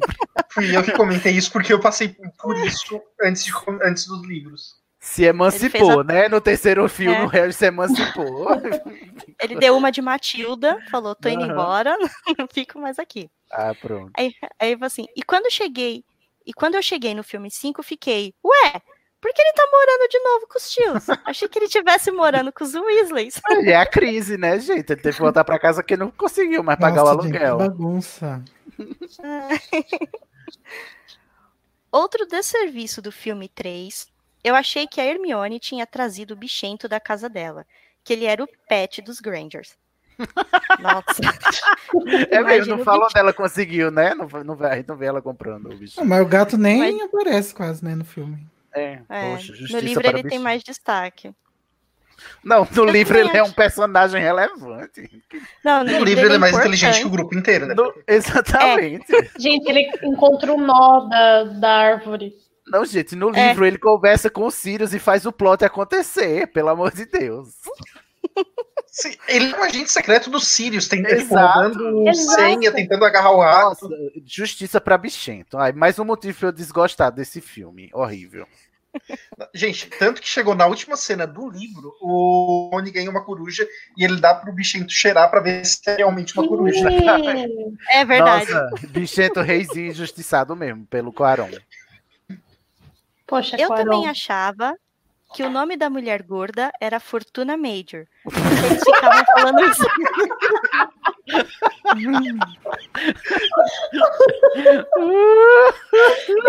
Ele que pensou do terceiro filme, né? Não é.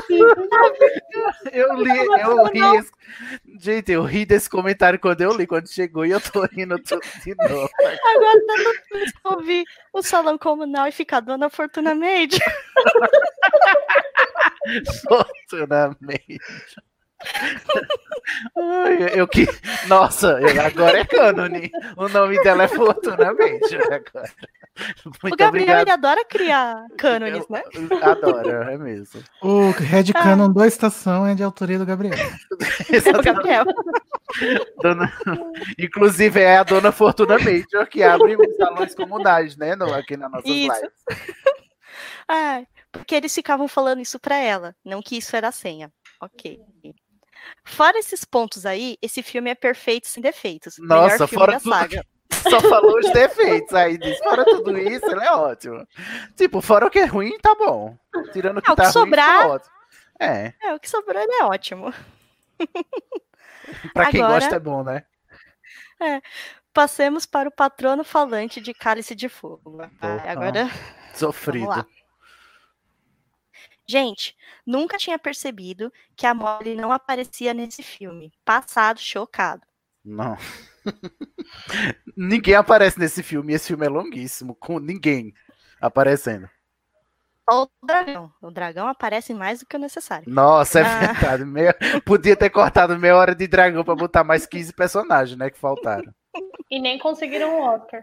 Ludo Bergman, saudades. Ludo Beck, é ver. Não tem. Esse filme é igual à última temporada de Game of Thrones. Tem tanto dragão que não teve dinheiro pra colocar o resto do pessoal. Aí ele vem aqui. Esse filme evidencia que o trio era só fofo mesmo. Nunca foram bons atores. Vocês falam bem do Rupert, mas ele também é só um pouco melhor. Sim, não, mas eu sempre digo, assim, o Rupert, eu, eu elogio o Rupert, porque em comparação às outras duas tábuas, ele pelo menos tem um pouco mais de consistência, mas o Harry, o, o Daniel e a Emma, pelo amor de Deus, gente, eu não Mas olha... posso Não, mas o Rupert posso defender o agora, ele é um Daniel? Sim, eu tava assistindo uma série do Rupert, é, eu esqueci como se chama, que ele fica doente e finge que tá doente, da Netflix, e ele é ótimo. Posso defender o Daniel? Tem Não, um filme Pode, né? que ele, ele, ele representa um morto. É muito Ai, incrível, gente. filme. não, esse mas filme é muito assim, sem noção. não sei, É né, muito sem noção, mas ele tá muito bem como morto. Sim, é porque porque ele é assim que ele atua, né? Como um morto. E você tá defendendo ou não você tá gongando ele? Nossa, ele, ele faz um ótimo Um morto morto. que solta Sim, sempre, eu sempre percebi ele morto na tela mesmo. Mas assim, o Rupert, mesmo quando criança, ele tinha uma coisa que os outros dois não tinham. Ele, ele, além de atuar um pouquinho melhor, ele tinha uma expressão Sim. facial. O Rupert é essa é verdade. expressivo. Porque os outros nem isso têm. Então, o Rupert tinha cena. Meu, aquele, aquela cena dele do medo das aranhas, eu, quando criança, senti o mesmo medo que ele, só de ver a cara que ele fazia, aranhas, aquela careta que ele faz. É eu ria da verdade. cara dele, mas a- eu ria de uma cara, né? Então, Ele, pelo menos, é expressivo. exato. Ó, o- no comentário. Como o Michael Gambon mudou tanto do 3 pro 4? Nossa. Ele tava fazendo o dumb direitinho antes. E agora ele ligou o kill mode, tipo o Buzz Lightyear, e tá completamente dissimulado. Gente, não é possível. Esse Dumbledore eu não me conformo. E aí eu comecei, eu cometi o erro de começar a assistir Ordem da Fênix, já, prev- já né, para me preparar para a próxima é, faixa comentada. E ele tá muito pior. Ele tá, sabe, uma drag queen fazendo carão, chegando. Gente, tá muito. Olha, me aguardem, viu? Porque é vai ser. porque o Michael Gable não leu os livros, então ele acreditava no que o diretor falava. É. Culpa do diretor Mike Who Cares. Até o Yates conduz o Michael Gambon melhor. Conduz não. Fala Não, Mike você. Newell, Mike Newell, respeito. Conduz não, amigo. Ah, eu falei mal dos furos do livro 4 no meu último berrador. Porém, o livro fica muito melhor vendo esse filme. Realmente. Ah, É, Porra, mas também, meu amigo, Amigo, olha, olha o clima que você tá baixo. usando. Ah, não. sobre o que o Eu Luiz acho o falou livro e o filme ótimos. Ah. Igor, pelo amor de Deus, Igor.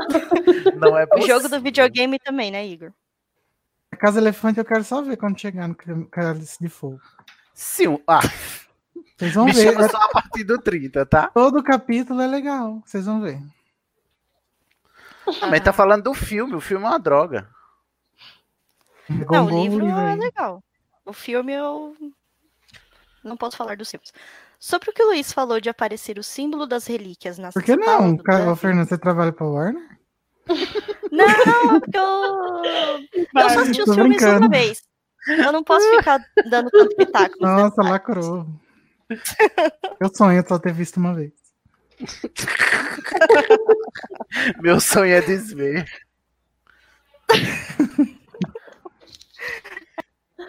Ele fala aqui, acho que JK passou inside information mesmo. Pois aqui nesse filme também já aparece a varinha das varinhas. E é o design em formato de galho de sabugueiro. Não tem como ter sido coincidência eles terem acertado a aparência da varinha, porque, para quem nunca viu um galho de sabugueiro, é igual o formato da varinha mesmo, com aqueles Olha. gomos e tal.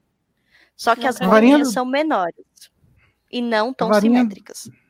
A varinha do Dumbledore, ela existe desde o primeiro filme, só que ela não apareceu nos três primeiros. Mas daquele jeito?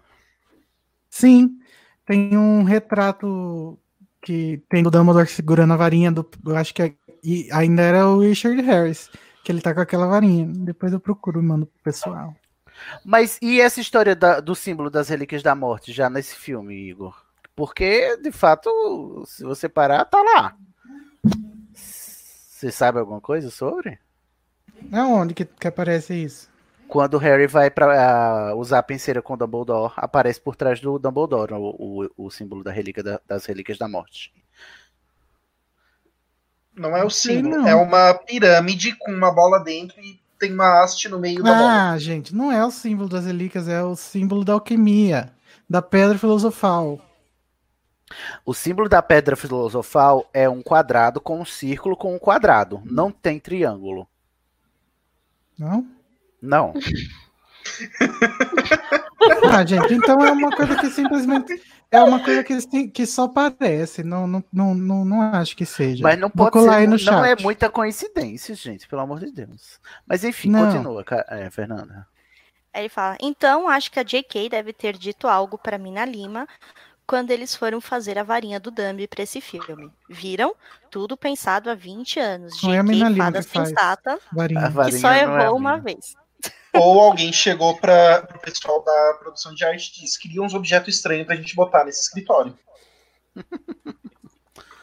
Vai lá. E aí, cadê? Acabou? Acabou, é só isso. Termina Peraí que eu que tô a J.K. é procurando. sensata e nunca errou. Mentira, só errou uma Verdade, vez. errou uma vez. O, eu tô procurando a- a- o desenho do Richard Harris com a varinha de sabugueiro e já coloco lá no chat. É, próximo berrador. Quem vai ler? Guilherme De Biasi. Olha, é você. Olha só. Sim. Que con- Guilherme coincidência ele tá aqui também, ó. Aham. O filme do mesmo diretor de Cálice de Fogo, que está na Netflix, é A Sociedade Literária e a Torta da Casca de Batata. É uma história linda com a seguinte sinopse. Em 1946, uma escritora londrina começa a trocar cartas com os moradores da ilha de Guernsey, ocupada pelos alemães durante a Segunda Guerra Mundial, seguindo-se, eh, sentindo-se obrigada a visitar a ilha, ela começa a ter uma ideia de como era durante a ocupação. Eu recomendo a todos. Ele cagou em Harry Potter, mas esse e o Sorriso de Mona, de Mona Lisa são muito bons. É porque. Obrigada pela dica, amigo. É, fica a dica de cinema aí. Tomara que ele tenha, é, né, seguido sua vida bem e com saúde. Próximo berrador. Que é do Igor, Igor. provavelmente. Ele Oi, tá Igor. Desapega Para de parado, para. Ai, desculpa, tava mutado e não percebi. Felipe Cavalcante. Ele disse: Aqui vou eu jogando os meus comentários enquanto ouço o episódio. Eu tenho que admitir que gosto dessa trilha do, do início do filme. Amo o foreshadow da vida real que a Pattinson ainda soltaria muito de árvores em seu futuro e agora vai saltar prédios góticos vestido de morcego. Ah! O Pattinson. o Robert Pattinson. Foreshadow da vida real. Adoro. O que reduziram todo o plot super complicado do Bartol Crouch. O homem vai preso, troca de lugar com a mãe, fica escondido em casa, é visto pela Berta Jorkins, sai pra Copa, escapa, captura de novo, aí escapa e se disfarça. De novo esse comentário. A gente não já leu isso, não, uma vez? Já. sim. Eu, eu tenho uma nítida lembrança de que a gente já leu esse comentário em algum lugar do Felipe. Eu gosto do I Love Magic. Poxa, Cid. Ai, leva pra Ah, casa ele então. Comentou isso na live do Salão Comunal que a gente fez da última vez. Ai, foi. Ó, não tem. Ó, Felipe, por favor. Só Copiou que e o colou, nazista- não foi? Só que um nazista e só que um comensal da morte. Cálice Não, de eu fogo. acho. Peraí, volta aqui, Igor Moreto. Volta aqui, senhora. Eu acho engraçado. Agora te peguei, Felipe Cavalcante. Né? Você muito in- incoerente, porque na live o que ele disse foi: Ah, eu acho esse plot do Bartol Kraut no livro um saco, é muito complicado. Ele faz isso, faz isso, mata o pai, vai preso, é, impérios, capa da invisibilidade. Aí falou meia hora. Aí agora ele tá dizendo: Ah, eu achei muito ruim que reduziram muito o plot do Bartol Kraut no filme, que ele não faz nada do que ele fez no livro. Ai, por favor. Não, ele disse tá? que ama. Não, ele, ele disse diz que amou. ama. É que o primeiro ele Ah. fala, eu amo foreshadowing e que reduziram o plot super complicado do Bartô. Ele continua Ah, reclamando do plot. O que eu acho uma Então- sacanagem, porque é importante saber tudo isso que acontece do, Bar do Bartô. Se a Então- JK não tivesse feito esse plot, ia todo mundo reclamar. Nossa, mas como é que o Bartô conseguiu virar o Moody? Tá Verdade, bom. Fernando. Desculpa, Felipe. Cálice de Fogo, Você- obrigado por cortar todo esse jogo de quadribol. Nunca que eu aguentaria passar por isso. Graças a Deus. O ano em que todos resolveram ter cabelo de universitários de humanas no quinto período, eu sei porque era. um Que isso? Ah, tá. Eu gosto do Gente, era anos 2000. Cabelo grande era tipo. Todo adolescente tinha. Nossa, esse filme. Tava feio Não, demais, 2000 não. Não, gente, anos 2000 eu lembro. Cálice de Fogo é anos 2000, querido. Ah, tá. Todos os filmes são Eu anos gosto. 2000, né, gente? Menos o último. Eu gosto do design da marca negra no filme.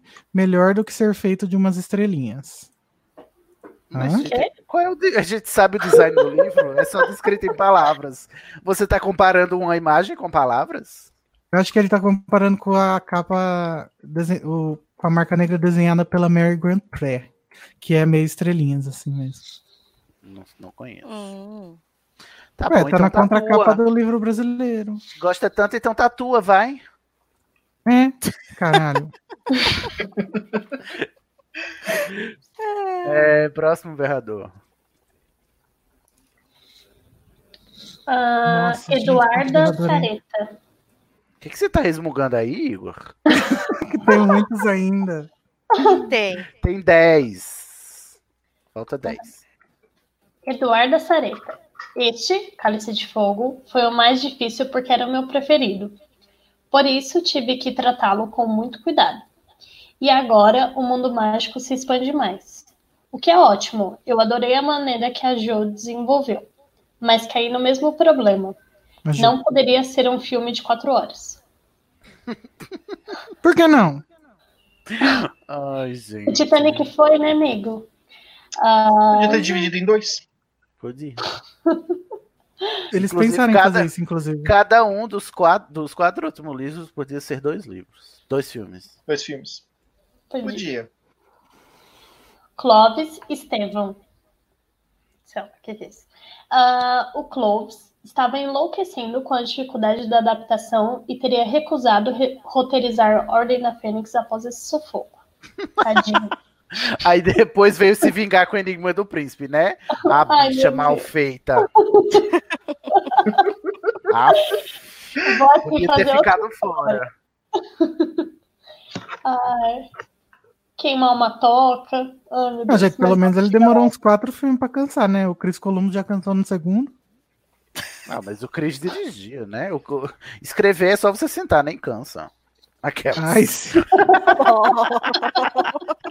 Xiii, Marcela, tretei. cancelamento chegando. Cancelei. Sidney cancelado. Sidney afirma, todo escritor é vagabundo. Ai, Maconheiro. Tô brincando, gente. O Steve Kloves que é incompetente, não são os roteiristas em geral. Ah, continuando. Ele chegou a dizer que estava em um dia ruim quando a proposta foi feita. Nossa, sou eu recusando o date. Voz de Ah. cabeça. E que por isso teria mandado um sem tempo irmão. mas vão na frase do Hagrid. Besteira na minha opinião. Ele, ele me coloca só alunas de Bomba Talks ah, e quer reclamar do de, de tempo? Isso explica o porquê dele ter voltado metendo louco no Enigma do Príncipe daquele jeito, para descontar o ódio no coração. Deve ter sido. E olhem a audácia. Ele assumiu ter consciência da responsabilidade para jogar tudo pelos ares. Só estava preocupado com o favorito dele, depois dane-se. Qual é o favorito dele? É isso que eu fiquei me perguntando. É o... Acho que ele é o prisioneiro, né? Hum. Nossa. A construção do filme retira muito da atenção ah, a questão dos elfos e enxuga os desafios, a articulação política do Dumbledore até o desenvolvimento do Harry ao longo do ano. A cena do Prior encantado é a melhor ilu- ilustração. Prior? Pri- é, ela, ela Cancelado. é a melhor ilustração da simplificação que empobreceu os filmes. A fascinante gaiola dourada descrita no livro é transposta através dos meros raios brilhantes que explodem. Qual é a desculpa? Consumiria tanto tempo de tela assim? Os duelos, Mediocridade, é, desculpa. Uhum. os duelos perdem tanto e o pior que nem posso ocupar o Yates ainda. Pode sim. Ah, não, não pode ainda. É verdade. Mas eu acho que a culpa é, é retroativa. Isso foi coisa do Mike Neal.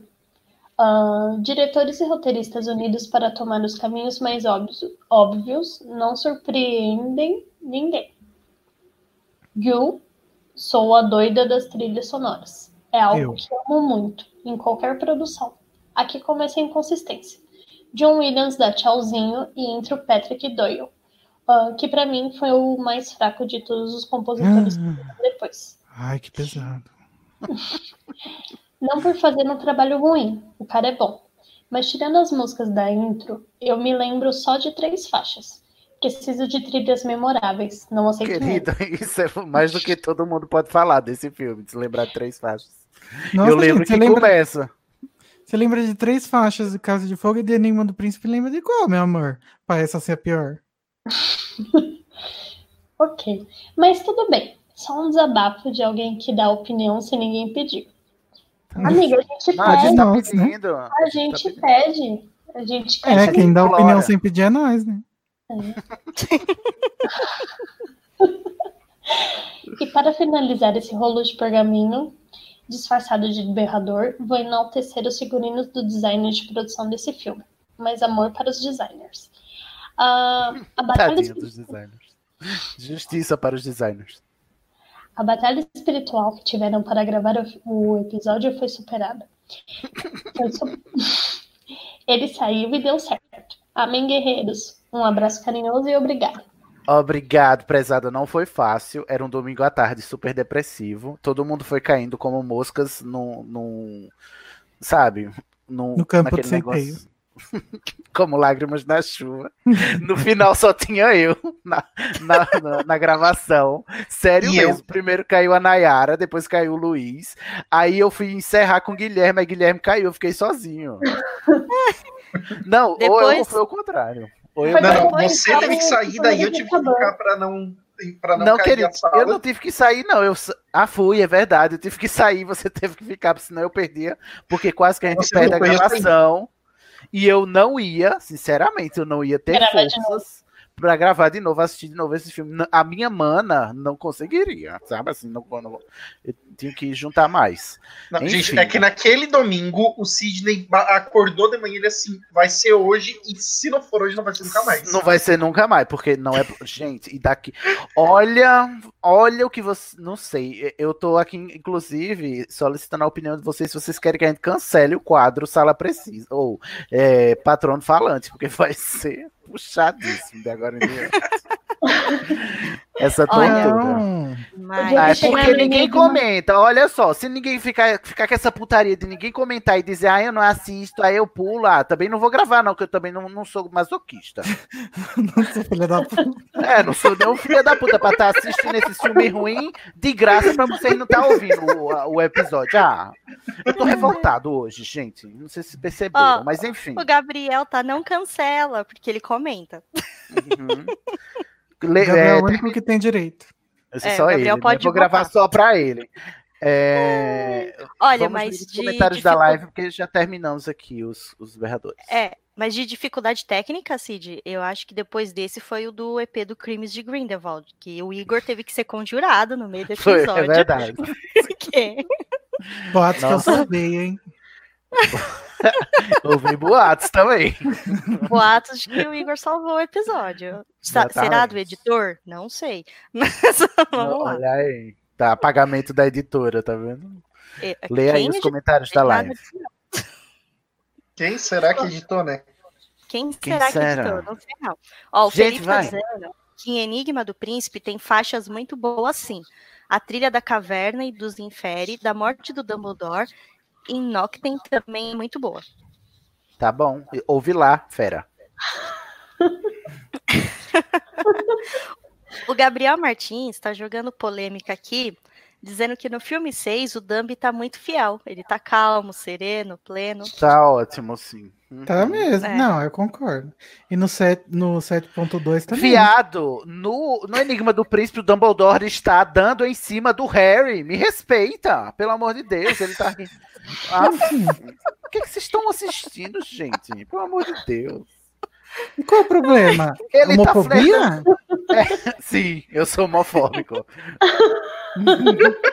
Ai, que tá. Sabe, toda, toda fala que ele, que ele dá com o Harry é como se fosse um flerte. Pelo amor de Deus, esse parece um, um pedófilo. Deus me livre, esse E Dumbledore. sobre o símbolo das relíquias, o Felipe tá dizendo que ele aparece num frame em que o Dumbledore observa através de um vidro e ele está literalmente do lado do rosto refletido do Dumbledore. E é uma pirâmide, uma esfera e o traço. E Eu que aparece duas vezes link cena é essa? Durante o Cálice de Fogo. É, em perspectiva, é como se fosse assim, uns objetos, uma pirâmide, uma esfera e um traço. Aí, em perspectiva do ângulo que a câmera tá, forma o, o símbolo das relíquias, entendeu? Viagem. Mas Igor está lá, meu querido. Eu adoro que Ó. o Igor é cético de coisas que existem. O Victor Manuel tá perguntando se a ruindade de Enigma do Príncipe teria alguma coisa a ver com a greve dos roteiristas. Não, tem a ver com o Steve Kloves ser ruim desde sempre, independente de greve. E a Eduarda veio aqui falar: Igor, o Nicholas Hooper fez Enigma e Ordem. Em Ordem, eu, eu gosto do trabalho dele, então estou aliviando. O Doyle compôs só para Cálice e isso deixa ele em desvantagem. Verdade. É, xadrez Mas eu agora. acho o Cálice uma ótima trilha. Desculpa aí os haters. Então, ouve lá você também, fera. Eu ouço, inclusive.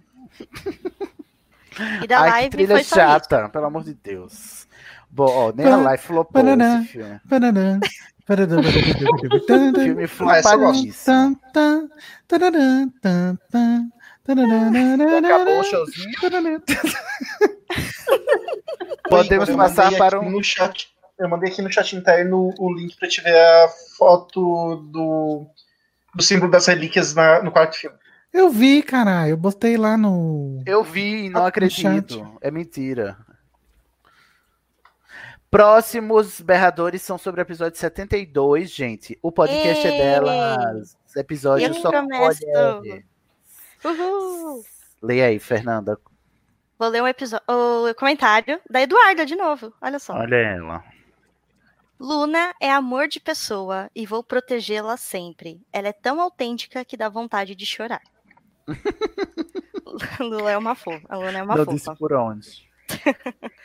Quando eu vi o filme de Ordem da Fênix com os meus oito anos, me vi nela imediatamente. Nossa, que novinha! Uma cena particular me marcou muito, aquela em que ela e o Harry estão conversando no corredor. No final, É, assim que ela fala sobre pudim, se vira pra ir embora e vai caminhando aos saltos. Ai, é muito fofinho, a Luna. A atriz, né? Porque o filme é uma droga. Essa cena tem muita cara de cena pós-créditos, né? pois é. Falou a pessoa que gosta do filme Cálice de Fogo. Não vou nem dar moral. Eu juro de crítica? pé junto que eu saltitava igual, igualzinho, tudo em caixa alta. Eu também. Mas todo mundo, o saltitamento é igual para todas as pessoas que saltitam.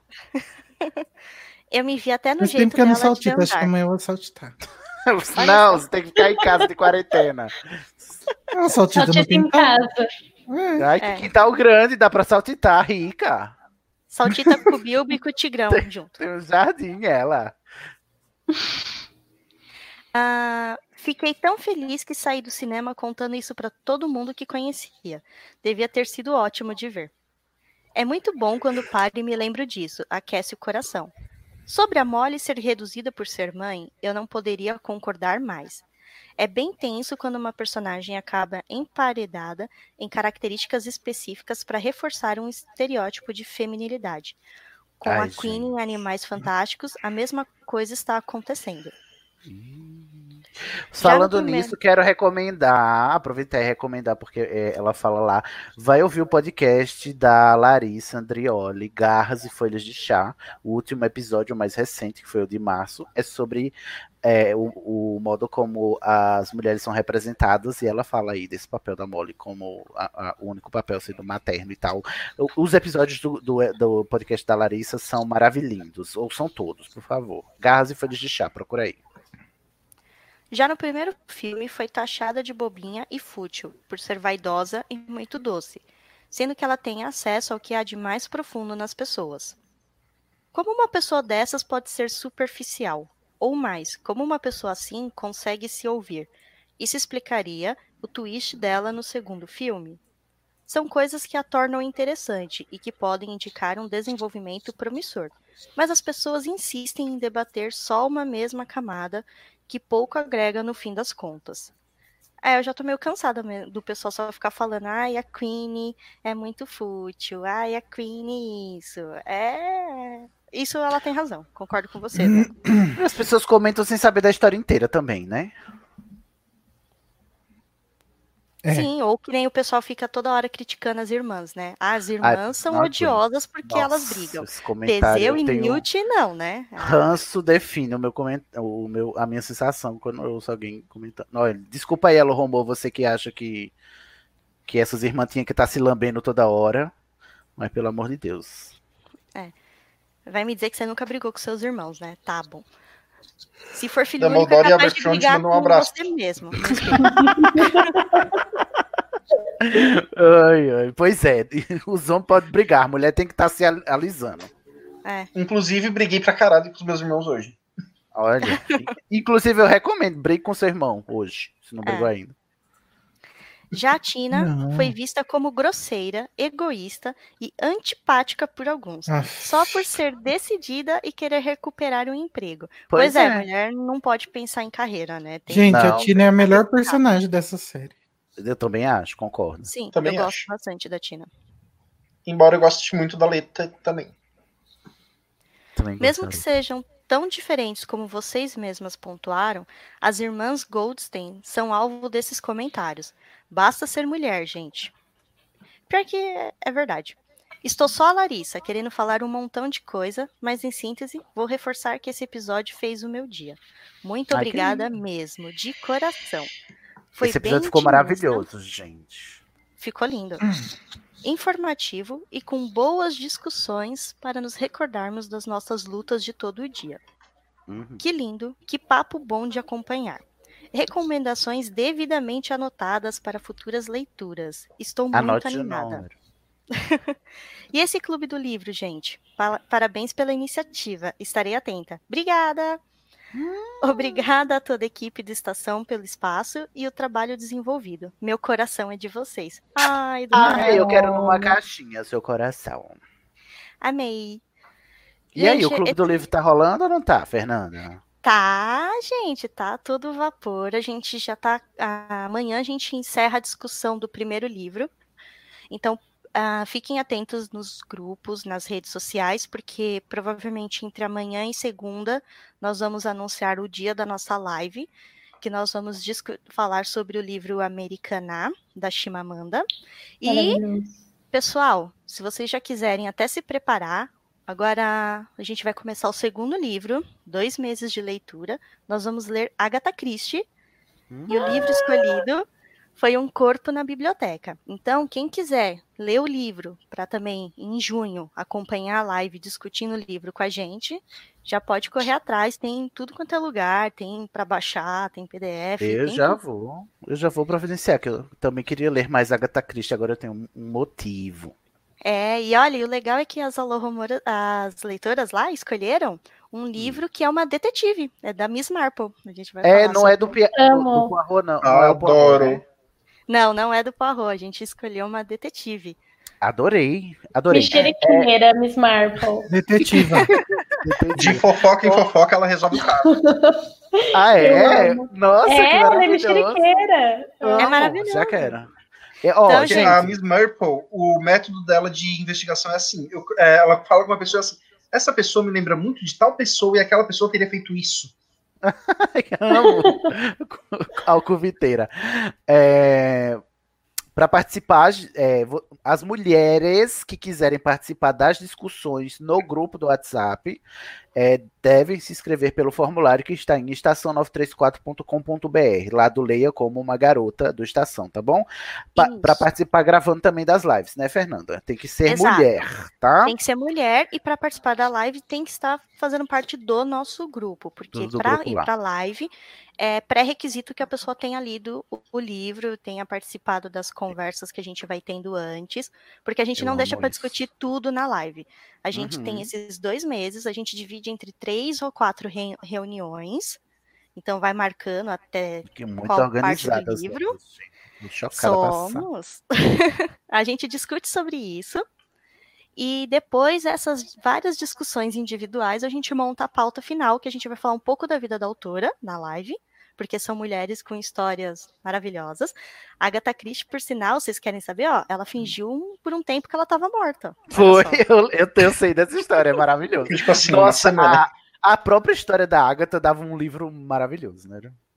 Sim, só a história dela dava uma live. Então, Ó, então fica atentos aí, porque vão ter. As lives vão acontecer no canal do Estação, né? Como a Fernanda falou, e como toda live, ela vai pro feed do Estação do podcast. Então, se você assina o feed, você vai receber o, é, é, como podcast o episódio sobre os livros do projeto paralelo spin-off do Estação, Leia como uma garota, tá bom? Fiquem atentos. isso. E para quem gosta de Carol, Ca- a Carol é a nossa host. Então, Exatamente.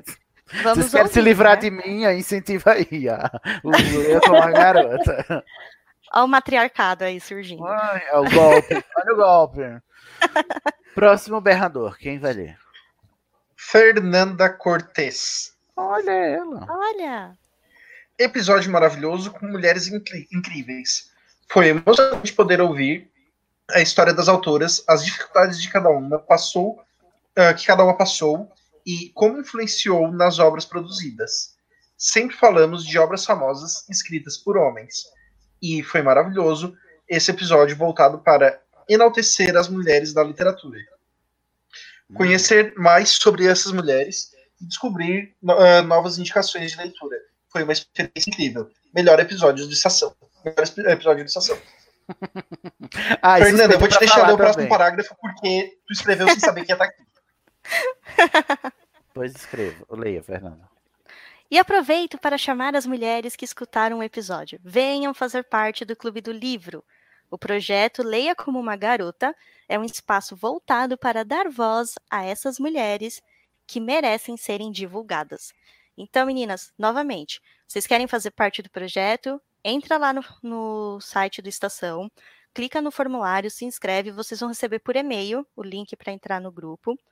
As meninas lá são super é, acolhedoras. A mulherada lá já conversa sozinha. A gente nem precisa ficar de olho mais no grupo. O grupo tá super inteirado. Já tem gente fora da estação no projeto. Amo, amo. Já veio gente fora da estação. A gente tá assim, nossa, ficou até. E, inclusive, fica a dica: se você conhece é, mulheres que, quis, é, que queiram participar de um clube do livro só para mulheres, mas que não necessariamente são Potterheads, indica para elas, sabe? Assim, chama mais gente, porque é para todo mundo, não é só para quem é leitor de Harry Potter, não.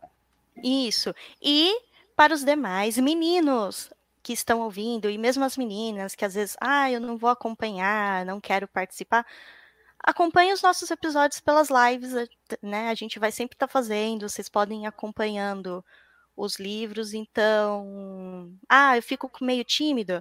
Tudo bem, escuta o episódio, acompanha a live, a gente vai interagir igual faz aqui. Comenta. Comenta, comenta quando a gente sair os episódios, né? Juntando bastante comentário, a gente faz até um EP de comentários, uma live. E o importante é incentivar a leitura de mulheres, porque tem muita autora fenomenal que a gente não tem o hábito de ler porque não conhece. Arrasou. Próximo berrador, quem lerá? O Igor, mas ele caiu. Ah, quer que eu Ué, leio? gente. Ele caiu? Ele caiu da chamada. Pode Uhum. ler, Eu Fernanda. vou ler. Ah, não, ele voltou. Oi, Igor. Alô? Igor, sua vez. Para Gente, eu aí. entrei pelo celular. Eu entrei pelo celular só pra avisar que não, não tô conseguindo ouvir vocês pela internet de casa, então eu vou estar precisando ir. Ah, tá bom, mano. Bora. Ô, gente. Tá bom. Desculpa, muito. viu, gente? Imagina, Então, cheiro. Até a Beijo. próxima. Boa noite, boa noite. Tchau, Alô Fica Rumores. com beijo. Deus. Beijo, Igor. Tchau. Beijo.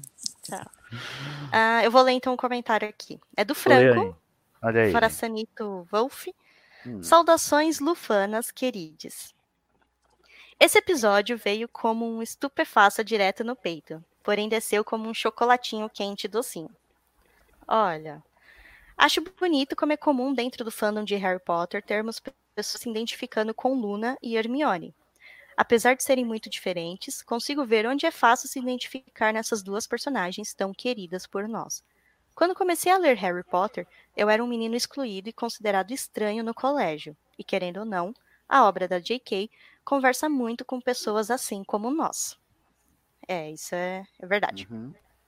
Carol já começa o episódio sambando de salto alto ao trazer a dona dos nossos cus, rainha de nossas vidas, Minerva McGonagall.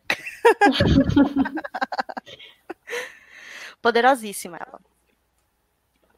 Desde o começo, eu sempre vi a figura, eu sempre a vi como a figura da professora de matemática que só é vista como rígida por ter um ar imponente e exigir respeito só com a própria presença. Queria enaltecer Larissa por trazer Mary Shelley para esse episódio. Eu amei. Gente, é demais. E eu fui ler Foi no assim? dia, Mary Shelley. Eu, fui ler. eu nunca tinha lido Frankenstein, fui ler. Por causa da Nossa. Larissa. Frankenstein é maravilhoso. A maioria das pessoas só conhece pelas obras de cinema, pelos Uhum. filmes, séries que são feitos. E sério, nenhuma retrata a obra como a Mary Shelley. Não. A, a Nossa, não tem nada a delicadeza. ver. Eu li o livro e o livro é, é uma, sabe, é um livro de ficção científica que é que faz você filosofar sobre a vida e todo mundo reduz o no cinema ao monstro, né? Nossa, o Sim. livro é muito muito mais rico E do o que monstro não é o Frankenstein. Sim, exato. O monstro, tudo o monstro não é o, o, o monstro é o Dr. Victor Frankenstein e não o, a criatura que ele a criou, né? criatura, é. O- Todo aham. mundo acha que a criatura, porque é grande, tem uma aparência feia, ela é o monstro. Não, ela, você se, você entende o sofrimento. Perceba a crítica. É, ela é produto do meio. Quem foi que- quem criou ela assim foi o monstro. Você é criado, é largado sozinho na rua, sem ninguém te dar educa- educação, ninguém te dá comida nem nada. Fala, ó, se vira aí porque você é muito feio, não gostei de você. Pois é. Vai ler Frankenstein, gente, é muito maravilhoso. Continua, Fê. É. Ah, gente, esqueçam tudo que conhecem sobre Frankenstein na cultura pop. Tirem isso da cabeça e leiam um livro. É verdade, tem nada a ver. É de uma profundidade tão grande, uma delicadeza na criação de personagens e na visão de mundo deles, que se perde com cenas icônicas que nunca estiveram na obra, como o laboratório, os para-raios e a famosa frase It's alive. Aí não tem, gente, não tem nada, nenhum, nenhum, nenhum ícone assim pop do- sobre o Frankenstein tem a ver com o livro. É tudo, sabe, É. de- deturpado. Essa frase é igual a famosa frase do Sherlock Holmes, né? O elementar, meu caro Watson, que não existe em nenhum livro do Sherlock Holmes. Nossa, as pessoas. Olha, depois a gente, depois vocês reclamam que a gente fala que os filmes de Harry Potter são ruins. Olha aí, estão cagando desde Mary Shelley, tá vendo? Aí ele continua aqui dizendo: A criatura matando seu criador e fugindo das, das multidões e etc. Eu, sinceramente, não sei como tudo isso se fixou na gente quando se fala em Frankenstein, em vez de né, no lugar da obra original. É a mídia, né? Você acaba repercutindo o que tanto a mídia fala, né? É porque também é, o, o status quo não permite, não permitiu identificar a crítica que a Mary Shelley faz com o livro, né? Que é a crítica à própria humanidade, né? E os monstros somos nós, que desumanizamos os, os, os diferentes. Adorei a evocação de Fernanda para falar de Elizabeth Bennet. É que eu apareço do nada só para falar da Elizabeth É. Bennet de Orgulho e Preconceito. Concordo Aí eu li, eu também adoro. Já tinha lido e tinha adorado. Que só torce o nariz pra Jane Austen quem ainda não leu. Sim, gente, porque Uhum. todo mundo tem esse hábito de falar, ai, é romance pra mulher. Não é. historinha rom... O, Não o que seja, é. né? Mesmo que fosse, né? E mesmo que fosse, a gente tem que respeitar, porque assim, todo mundo respeita livro de ação pra homem. Ah, romance pra mulher, ai, ai, que horror.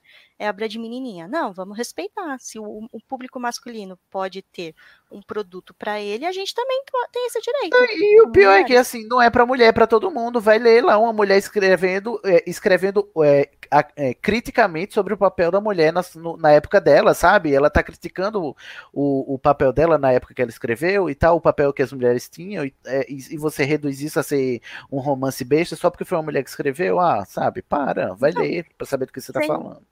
Sem contar que eu acho de uma. É, é de uma grandeza o que a Jane Austen faz, porque ela fala o livro inteiro. Ela, ela trabalha muito com. O nome do livro não é à toa, Orgulho e Preconceito. Ela trabalha muito com os nossos pré-julgamentos, a mania que a gente tem de julgar pessoas por classe, primeiras impressões, aparência física, tudo isso, que a gente tem Pois esse é. hábito mesmo, todo mundo, ninguém é impune nisso. E ela tem uma história, tem a história de amor, tem, mas ela não exagera. Pra você ter uma ideia, não tem uma cena de beijo. No livro inteiro. Não Pois tem é, não tem nada de românticozinho. É só a crítica e a espantado. personagem da Elizabeth. Hum, Eu fiquei espantado quando eu fui. eh, eu não li, eu só assisti o filme com a Keira Knightley. E eu fiquei espantado porque eu fui assistir esperando um drama e eu vi o filme inteiro. Ele é. é, Tipo, é uma crítica social, e aí, tipo, cada cena tem, é, forma uma. é, é, como é que eu vou explicar? Tu simplesmente começa a rir, não tem outra reação. Pois é, as pessoas pra, é, estereotipam achando que porque foi uma mulher que escreveu é fútil, e não é. É tipo Adoráveis Mulheres, né? Também tem essa coisa de passar por várias críticas, tanto pela questão de gênero quanto pelas questões sociais também. E foi escrito por uma mulher.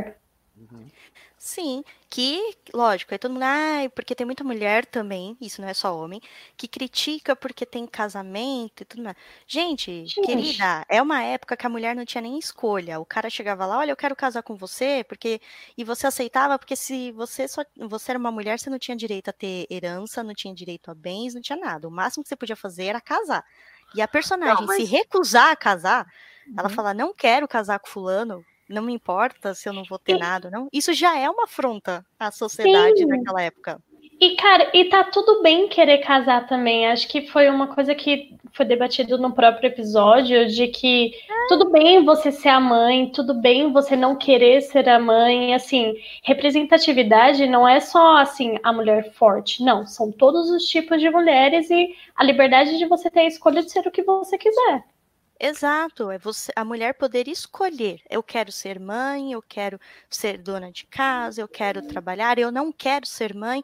A mulher tem o direito de escolha. Então, independente de qual lado. Ah, o, o que irrita é tanto quem acha que mulher não pode querer ser mãe ou ser uma, uma- se dedicar à família, sair do emprego, como quem também acha que a mulher tem a obrigação de abrir mão de tudo só para ser mãe. O problema é isso. Tá bom, gente, senão a gente vai continuar. es- Não é outro episódio sobre. senão a gente vai continuar aqui a noite inteira. Desculpa, a gente se empolga. É, Mas eu- não empolga. a gente já tá adiantado na hora, mas eu adoraria continuar. Termina, Fê, o comentário. Ó, tive que anotar nomes das obras para comprar tudinho. Meu bolso que lute. Um abraço quentinho e beijos de Lumos Máxima no coração de todo mundo. Ah, não quero Lumos especial. Máximo, não. no cangote de quem estiver lendo, ui.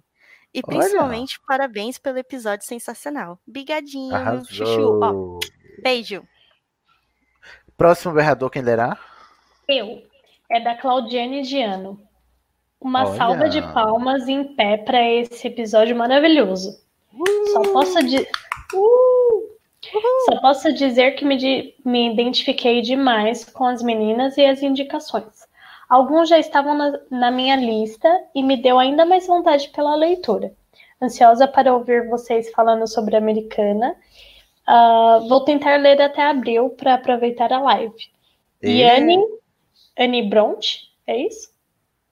É, Anne Anne Bronte, maravilhosa, falou que ninguém ou- ousou tocar com uma habilidade e a sensibilidade incríveis. Pena que Charlotte não pôde entender o quão importante era isso para a época. Eu li ele o ano passado ah, com o Clube do Livro e fiquei impressionada com a forma como ela aborda o assunto ainda naqueles tempos. Uhum. A Claudiane tá falando da rixa que teve, né, entre as irmãs Bronte, porque uma delas disse que a, a Amy escreveu. O, o livro da Amy não era tão legal, sendo que era o mais legal de todos. Enfim, gente, um beijo, Claudiane. Cheiro no seu cangote. Beijo. Próximo berrador. É da Carol Michelini, a Mica. ela. Não tem nem o que falar desse episódio. Só enaltecer essas mulheres incríveis que fizeram o podcast e as que foram comentadas durante o episódio. Eu amei demais e já fiz minha lista também.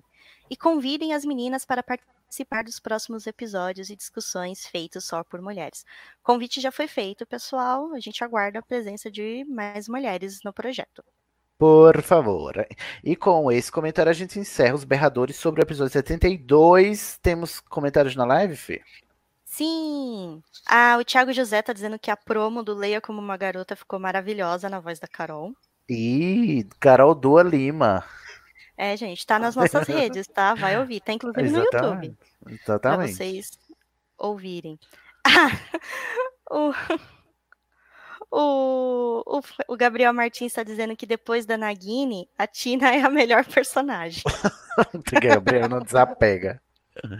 O Gabriel, ele gruda. É porque ele. Não, porque assim, a, a Nagini, a personagem dele, né? Não a da J.K. Rowling, porque a gente não tem nada a dizer sobre a da J.K. Rowling.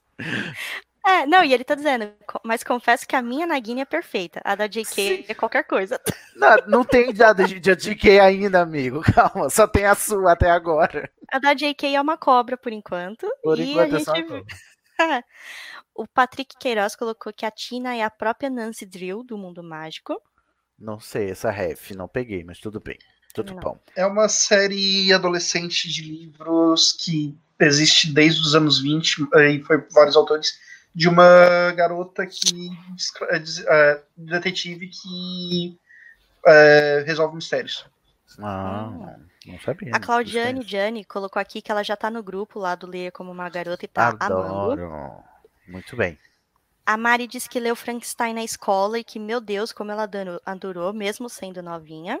Olha, O precoce. Victor Manuel diz: Socorro, o filme de 2005 é ruim. Vejam as séries da BBC, de 80 ou a de 95. Inclusive, uma dessas séries é o Colin Firth, o Mr. Darcy. Tá muito bom mesmo. Hum, fica aí a indication para a quarentena. É. E a Eduarda falando que eu feliz com os comentários é tudo. eu me empolgo, Eduarda. Ah, a Fernanda tá muito dedicada ao projeto mesmo. Tá Tô, bonito gente, de tá. ver. É meu bebezinho. Maravilhoso. Bom, vamos finalmente à, último, é, a última sessão de berradores da noite.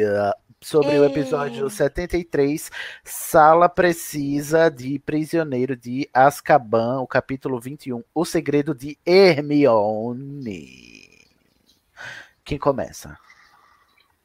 Gabriel Martins. Sempre Olá, começando. Vem mais uma fique por aí. Lá vem, prepara a fique.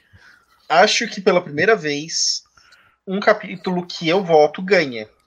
Adorei. Apesar de o filme uh, ser o meu favorito, o livro nunca foi. Gosto Uhum. bastante, mas na verdade o 3 foi o último da saga que eu li. O primeiro Nossa. foi o 7. Nossa. Olha o caos que habita em mim. Gabriel, agora Nagui tá explicada, não é mesmo? É por isso que ele consegue se desapegar tão fácil assim Exato. obra. Ele leu A pessoa começou não do último, viado. Gabriel, eu te entendo. Eu comecei a ler pelo sexto, depois de assistir Meu os quatro Deus. filmes. Nossa. Aí você não Depois entendeu eu nada, fiz- né? Você Depois assistiu os quatro filmes, o quarto, o terceiro, o segundo e o primeiro. Meu Deus. Nossa, eu fico nervoso só de pensar. Meu, meu ciricutico acusa aqui Isso é caótico demais pra mim, não dá não. também. Não, o legal é eu ler o quinto livro sabendo que o Sirius vai morrer no final. Eita porra. E aí, continua, Guilherme? Meu livro, o meu livro favorito foi, por muito tempo, O Cálice de Fogo. Mas, através dos últimos anos, ouvindo Estação, me fez perceber que o Cálice tem tanto furo na história que nada que nada para dentro. Vaza tudo pelos buracos. A gente tá estragando infâncias, gente. Vamos parar com a estação, vamos acabar. Tá mais para escorregador de, ma- escorredor de macarrão do que, de, do que cálice. É. Adorei. Cara, segurar. Daí, eu tô sendo. eh, Eu tô sem livro favorito de HP no momento. Suspeito que será o quinto, o sexto ou o Adoro, ele tá Não tá no, fácil. no estágio probatório. Não sei, tô a, de- a definir. Mas preciso reler eles primeiro para decidir. O sexto é o melhor. Então, em breve eu saberei. Em breve, É o sexto. É o sexto.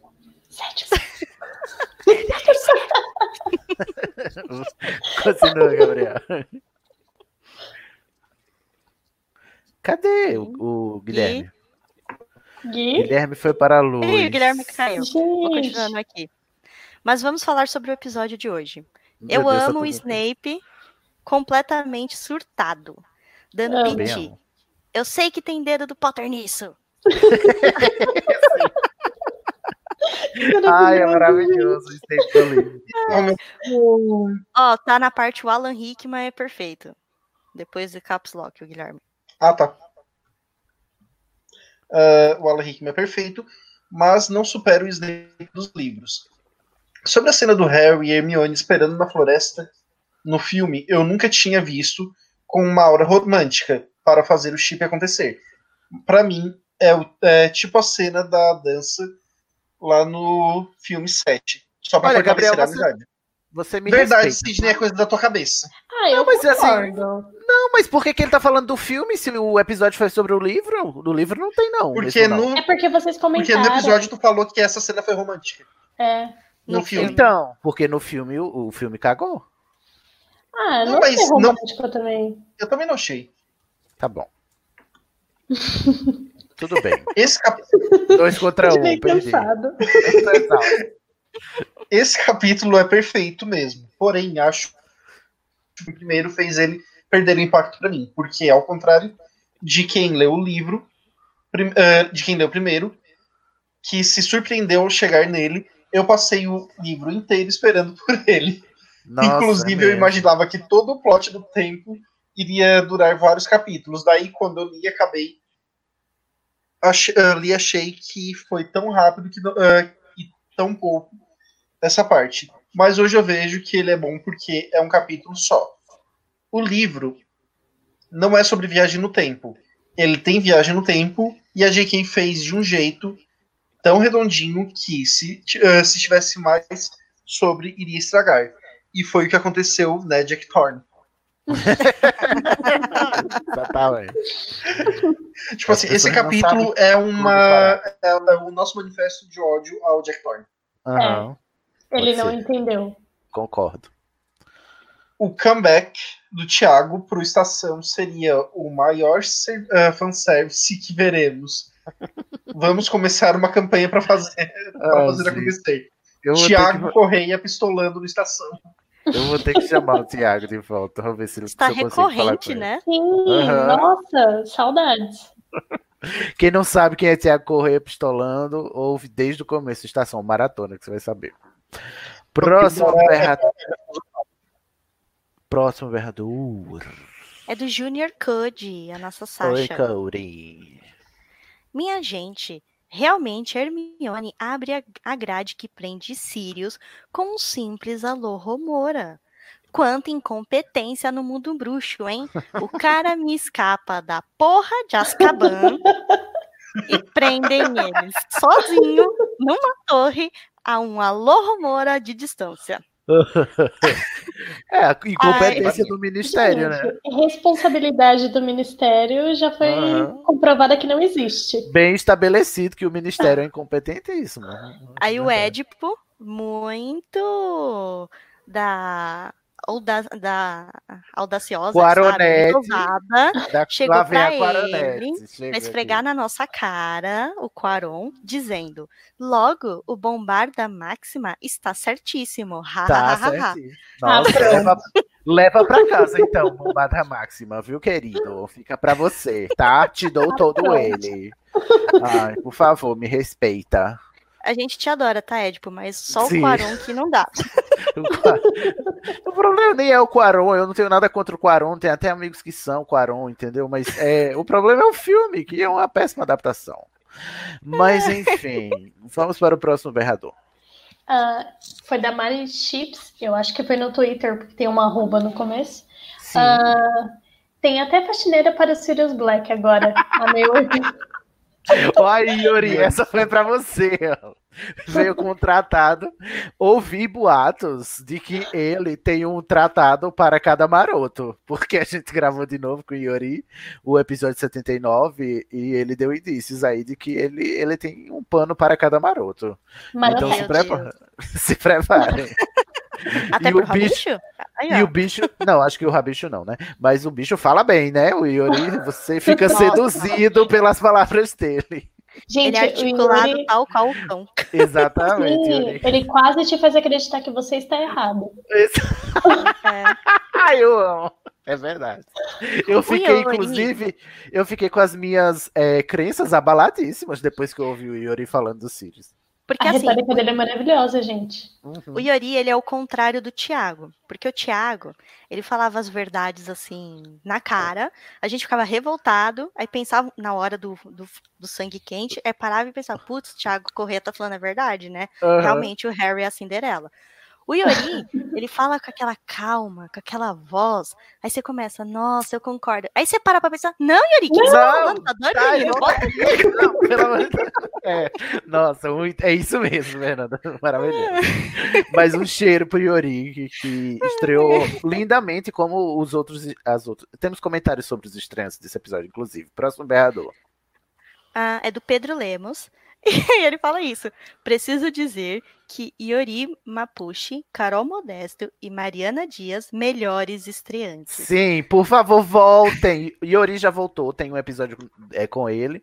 Mariana e Modestoca também já, já voltaram, né? Já, Eu acho que eles gra- já já, gravaram também, mas por favor, vocês três, é, levantem mais a mão lá nas chamadas do grupo do Alô Rumores, né? Participem de todas as gravações, vocês arrasaram. Queremos Olha, eu queria dizer que essa safra de novatos tá muito boa. Porque Tá a gente ótimo. gravou um EP com o JP, né? Que foi Aham. maravilhoso, acho que do Castelo Ratimbum. A gente gastou eh, gravou a live com a Mika, que também foi maravilhosa. Os novatos estão arrasando, gente. Nossa. Tá maravilhoso. Gravem É, mais. a Fernanda, a, a Lê aqui também é novata, ela gravou o Castelo É. Rá-Tim-Bum. Ah, é Foi, a Lê verdade, a Lê também, também é é. novata. É que a Lê já tá na. as- Ai, verdade, ainda não saiu o Castelo Ratimbum, Não né? saiu. Vocês estão vendo a Lê agora, mas a Lê tem maio. Castelo Rá-Tim-Bum. Não, a Lê arrasou tanto que ela veio gravar o episódio que ela fez a pauta. Ela já chegou chegando, entendeu? É, Então vocês aí se cuidem e venham participar também, vocês aí que estão é ouvindo. novata e pauteira, olha só. Exatamente. Arrasane. Próximo berrador. Legal que eu vou ler agora um comentário pra falar mal de mim. Beleza. Eita porra. Autocrítica que chama, Guilherme. Autocrítica. Felipe Cavalcante. Amei o episódio. Como sempre, um cristal lapidado.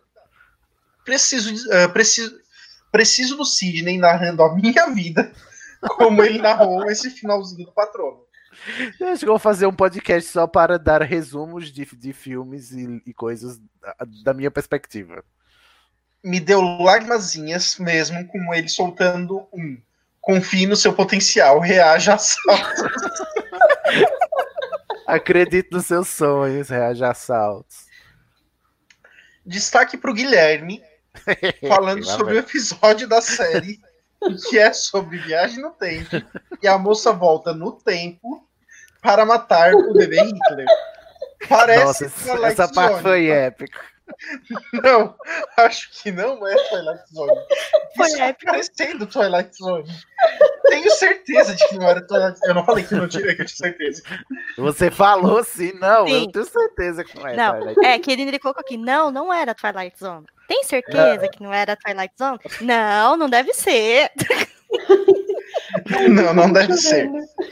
A sinopse do episódio do revival de Twilight Zone, de eh, The Cradle of the Darkness.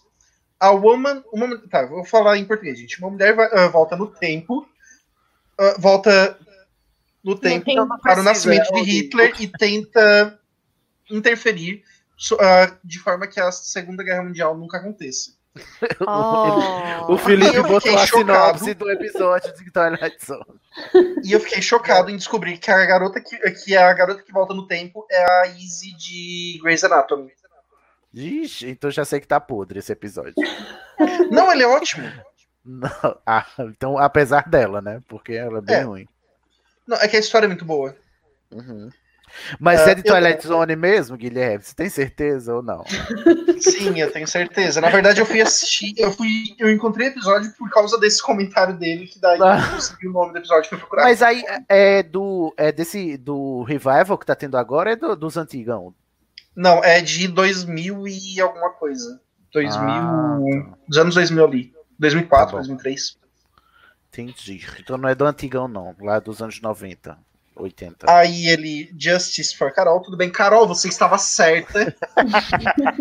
Carol Só pra constar, o Sidney também achava que era Twilight Zone. Sidney, você Eu também estava sim. certo. Obrigado, prezado, por prestigiar o meu conhecimento em Não é? Twilight Zone. Não é à toa que a Carol é a nossa insuportável sabe tudo, né? E o. Sidney é o Dumbledore. Ela E eu sou a Glória. Pires, não posso opinar porque eu não assisti Twilight Zone. Você não pode opinar, mas opina, né, amigo? Eita porra, isso vai começar. Tá certo, gente. Próximo beirador. Não, calma, tem mais. Ai, tem mais? Eu também acho incrível a maneira que a J.K. usou a viagem no tempo. Só tenho uma dúvida: como funciona o desloca- deslocamento do espaço? Ai, Harry e Hermione estão na aula. Quero não. E Ai, depois. Felipe, desculpa. Eu estou exausta, morta com farofa. Não aguento essa discussão. É meia-noite e 16 de um sábado de quarentena. Tá certo. Bom, a aceita que dói menos. Ela se move no tempo e no espaço, tá bom, gente? É isto. Próximo berrador. E último. O próximo e último é dele, Guilherme de Biasi. Olá! Algo que eu ia dizer, mas esqueci, é sobre as inscrições do Giratempo no filme. Foi mesmo. I mark the hours, everyone. Now have I yet outrun the sun. My use and value unto you are ganged by what you have to do. O que ficaria algo como: Eu marco as horas, todas elas, ainda não ultrapassei o sol.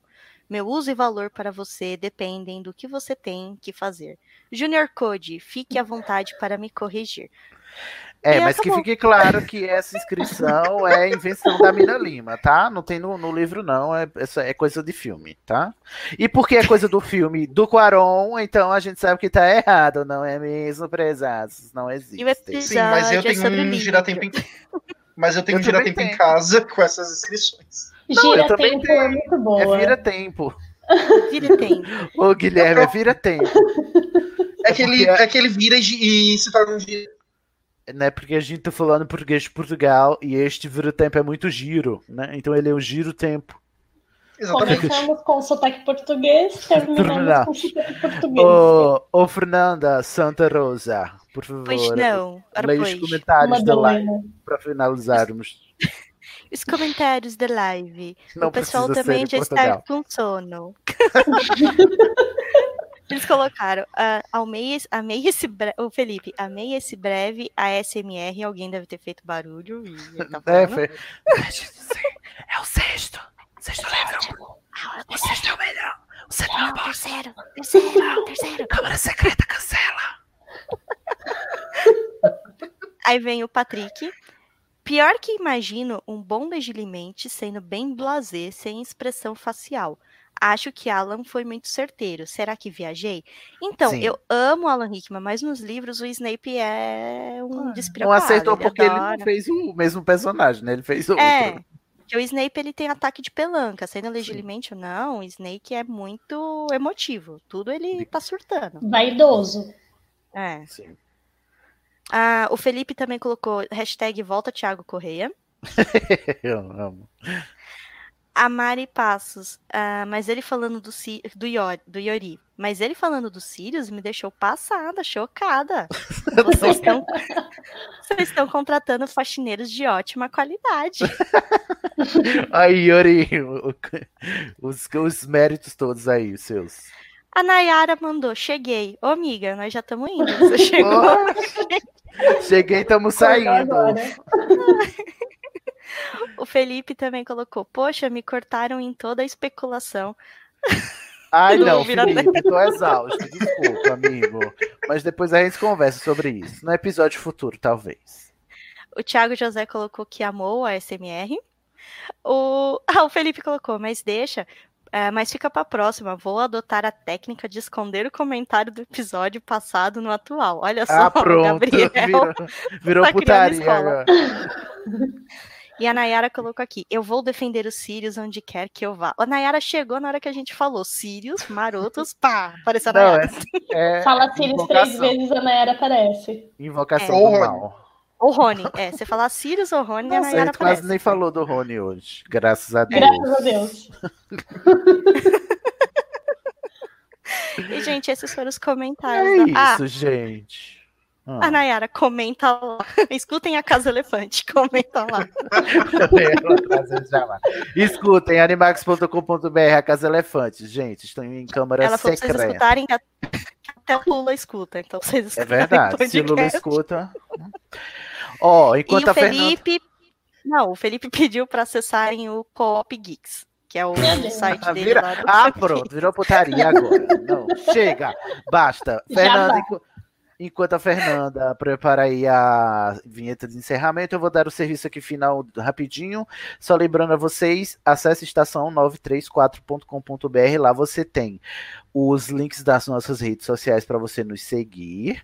Tem o link do formulário para você entrar no grupo dos Alô Rumores para você poder participar das gravações, tá bom? E tem o link do formulário para você poder participar do clube colaborativo, né? Colaborando como você pode da produção do podcast, né? Seja com artes, editando, fazendo pautas. O podcast é colaborativo, todo mundo que quiser pode participar. É só acessar estação934.com.br. Lembrando sempre, gente, para ter episódio de Berradores tem que ter comentários em nossas redes é, que fica registrado.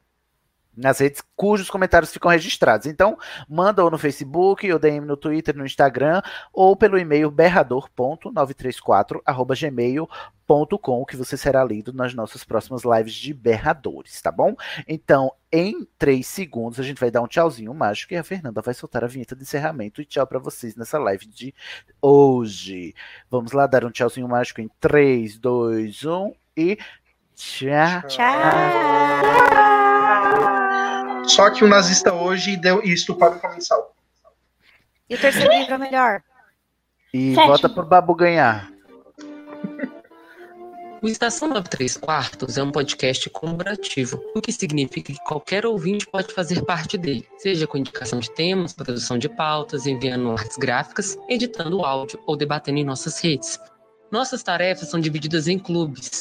Descubra que clube colaborativo combina mais com você e se inscreva no Instituto de Magia e Podcast do Estação pelo formulário. Veja a mágica acontecer nas nossas redes. Participe do grupo Alô Rumores, do Estação 93 Quartos no Facebook e siga-nos no Twitter e no Instagram em arroba estação 934.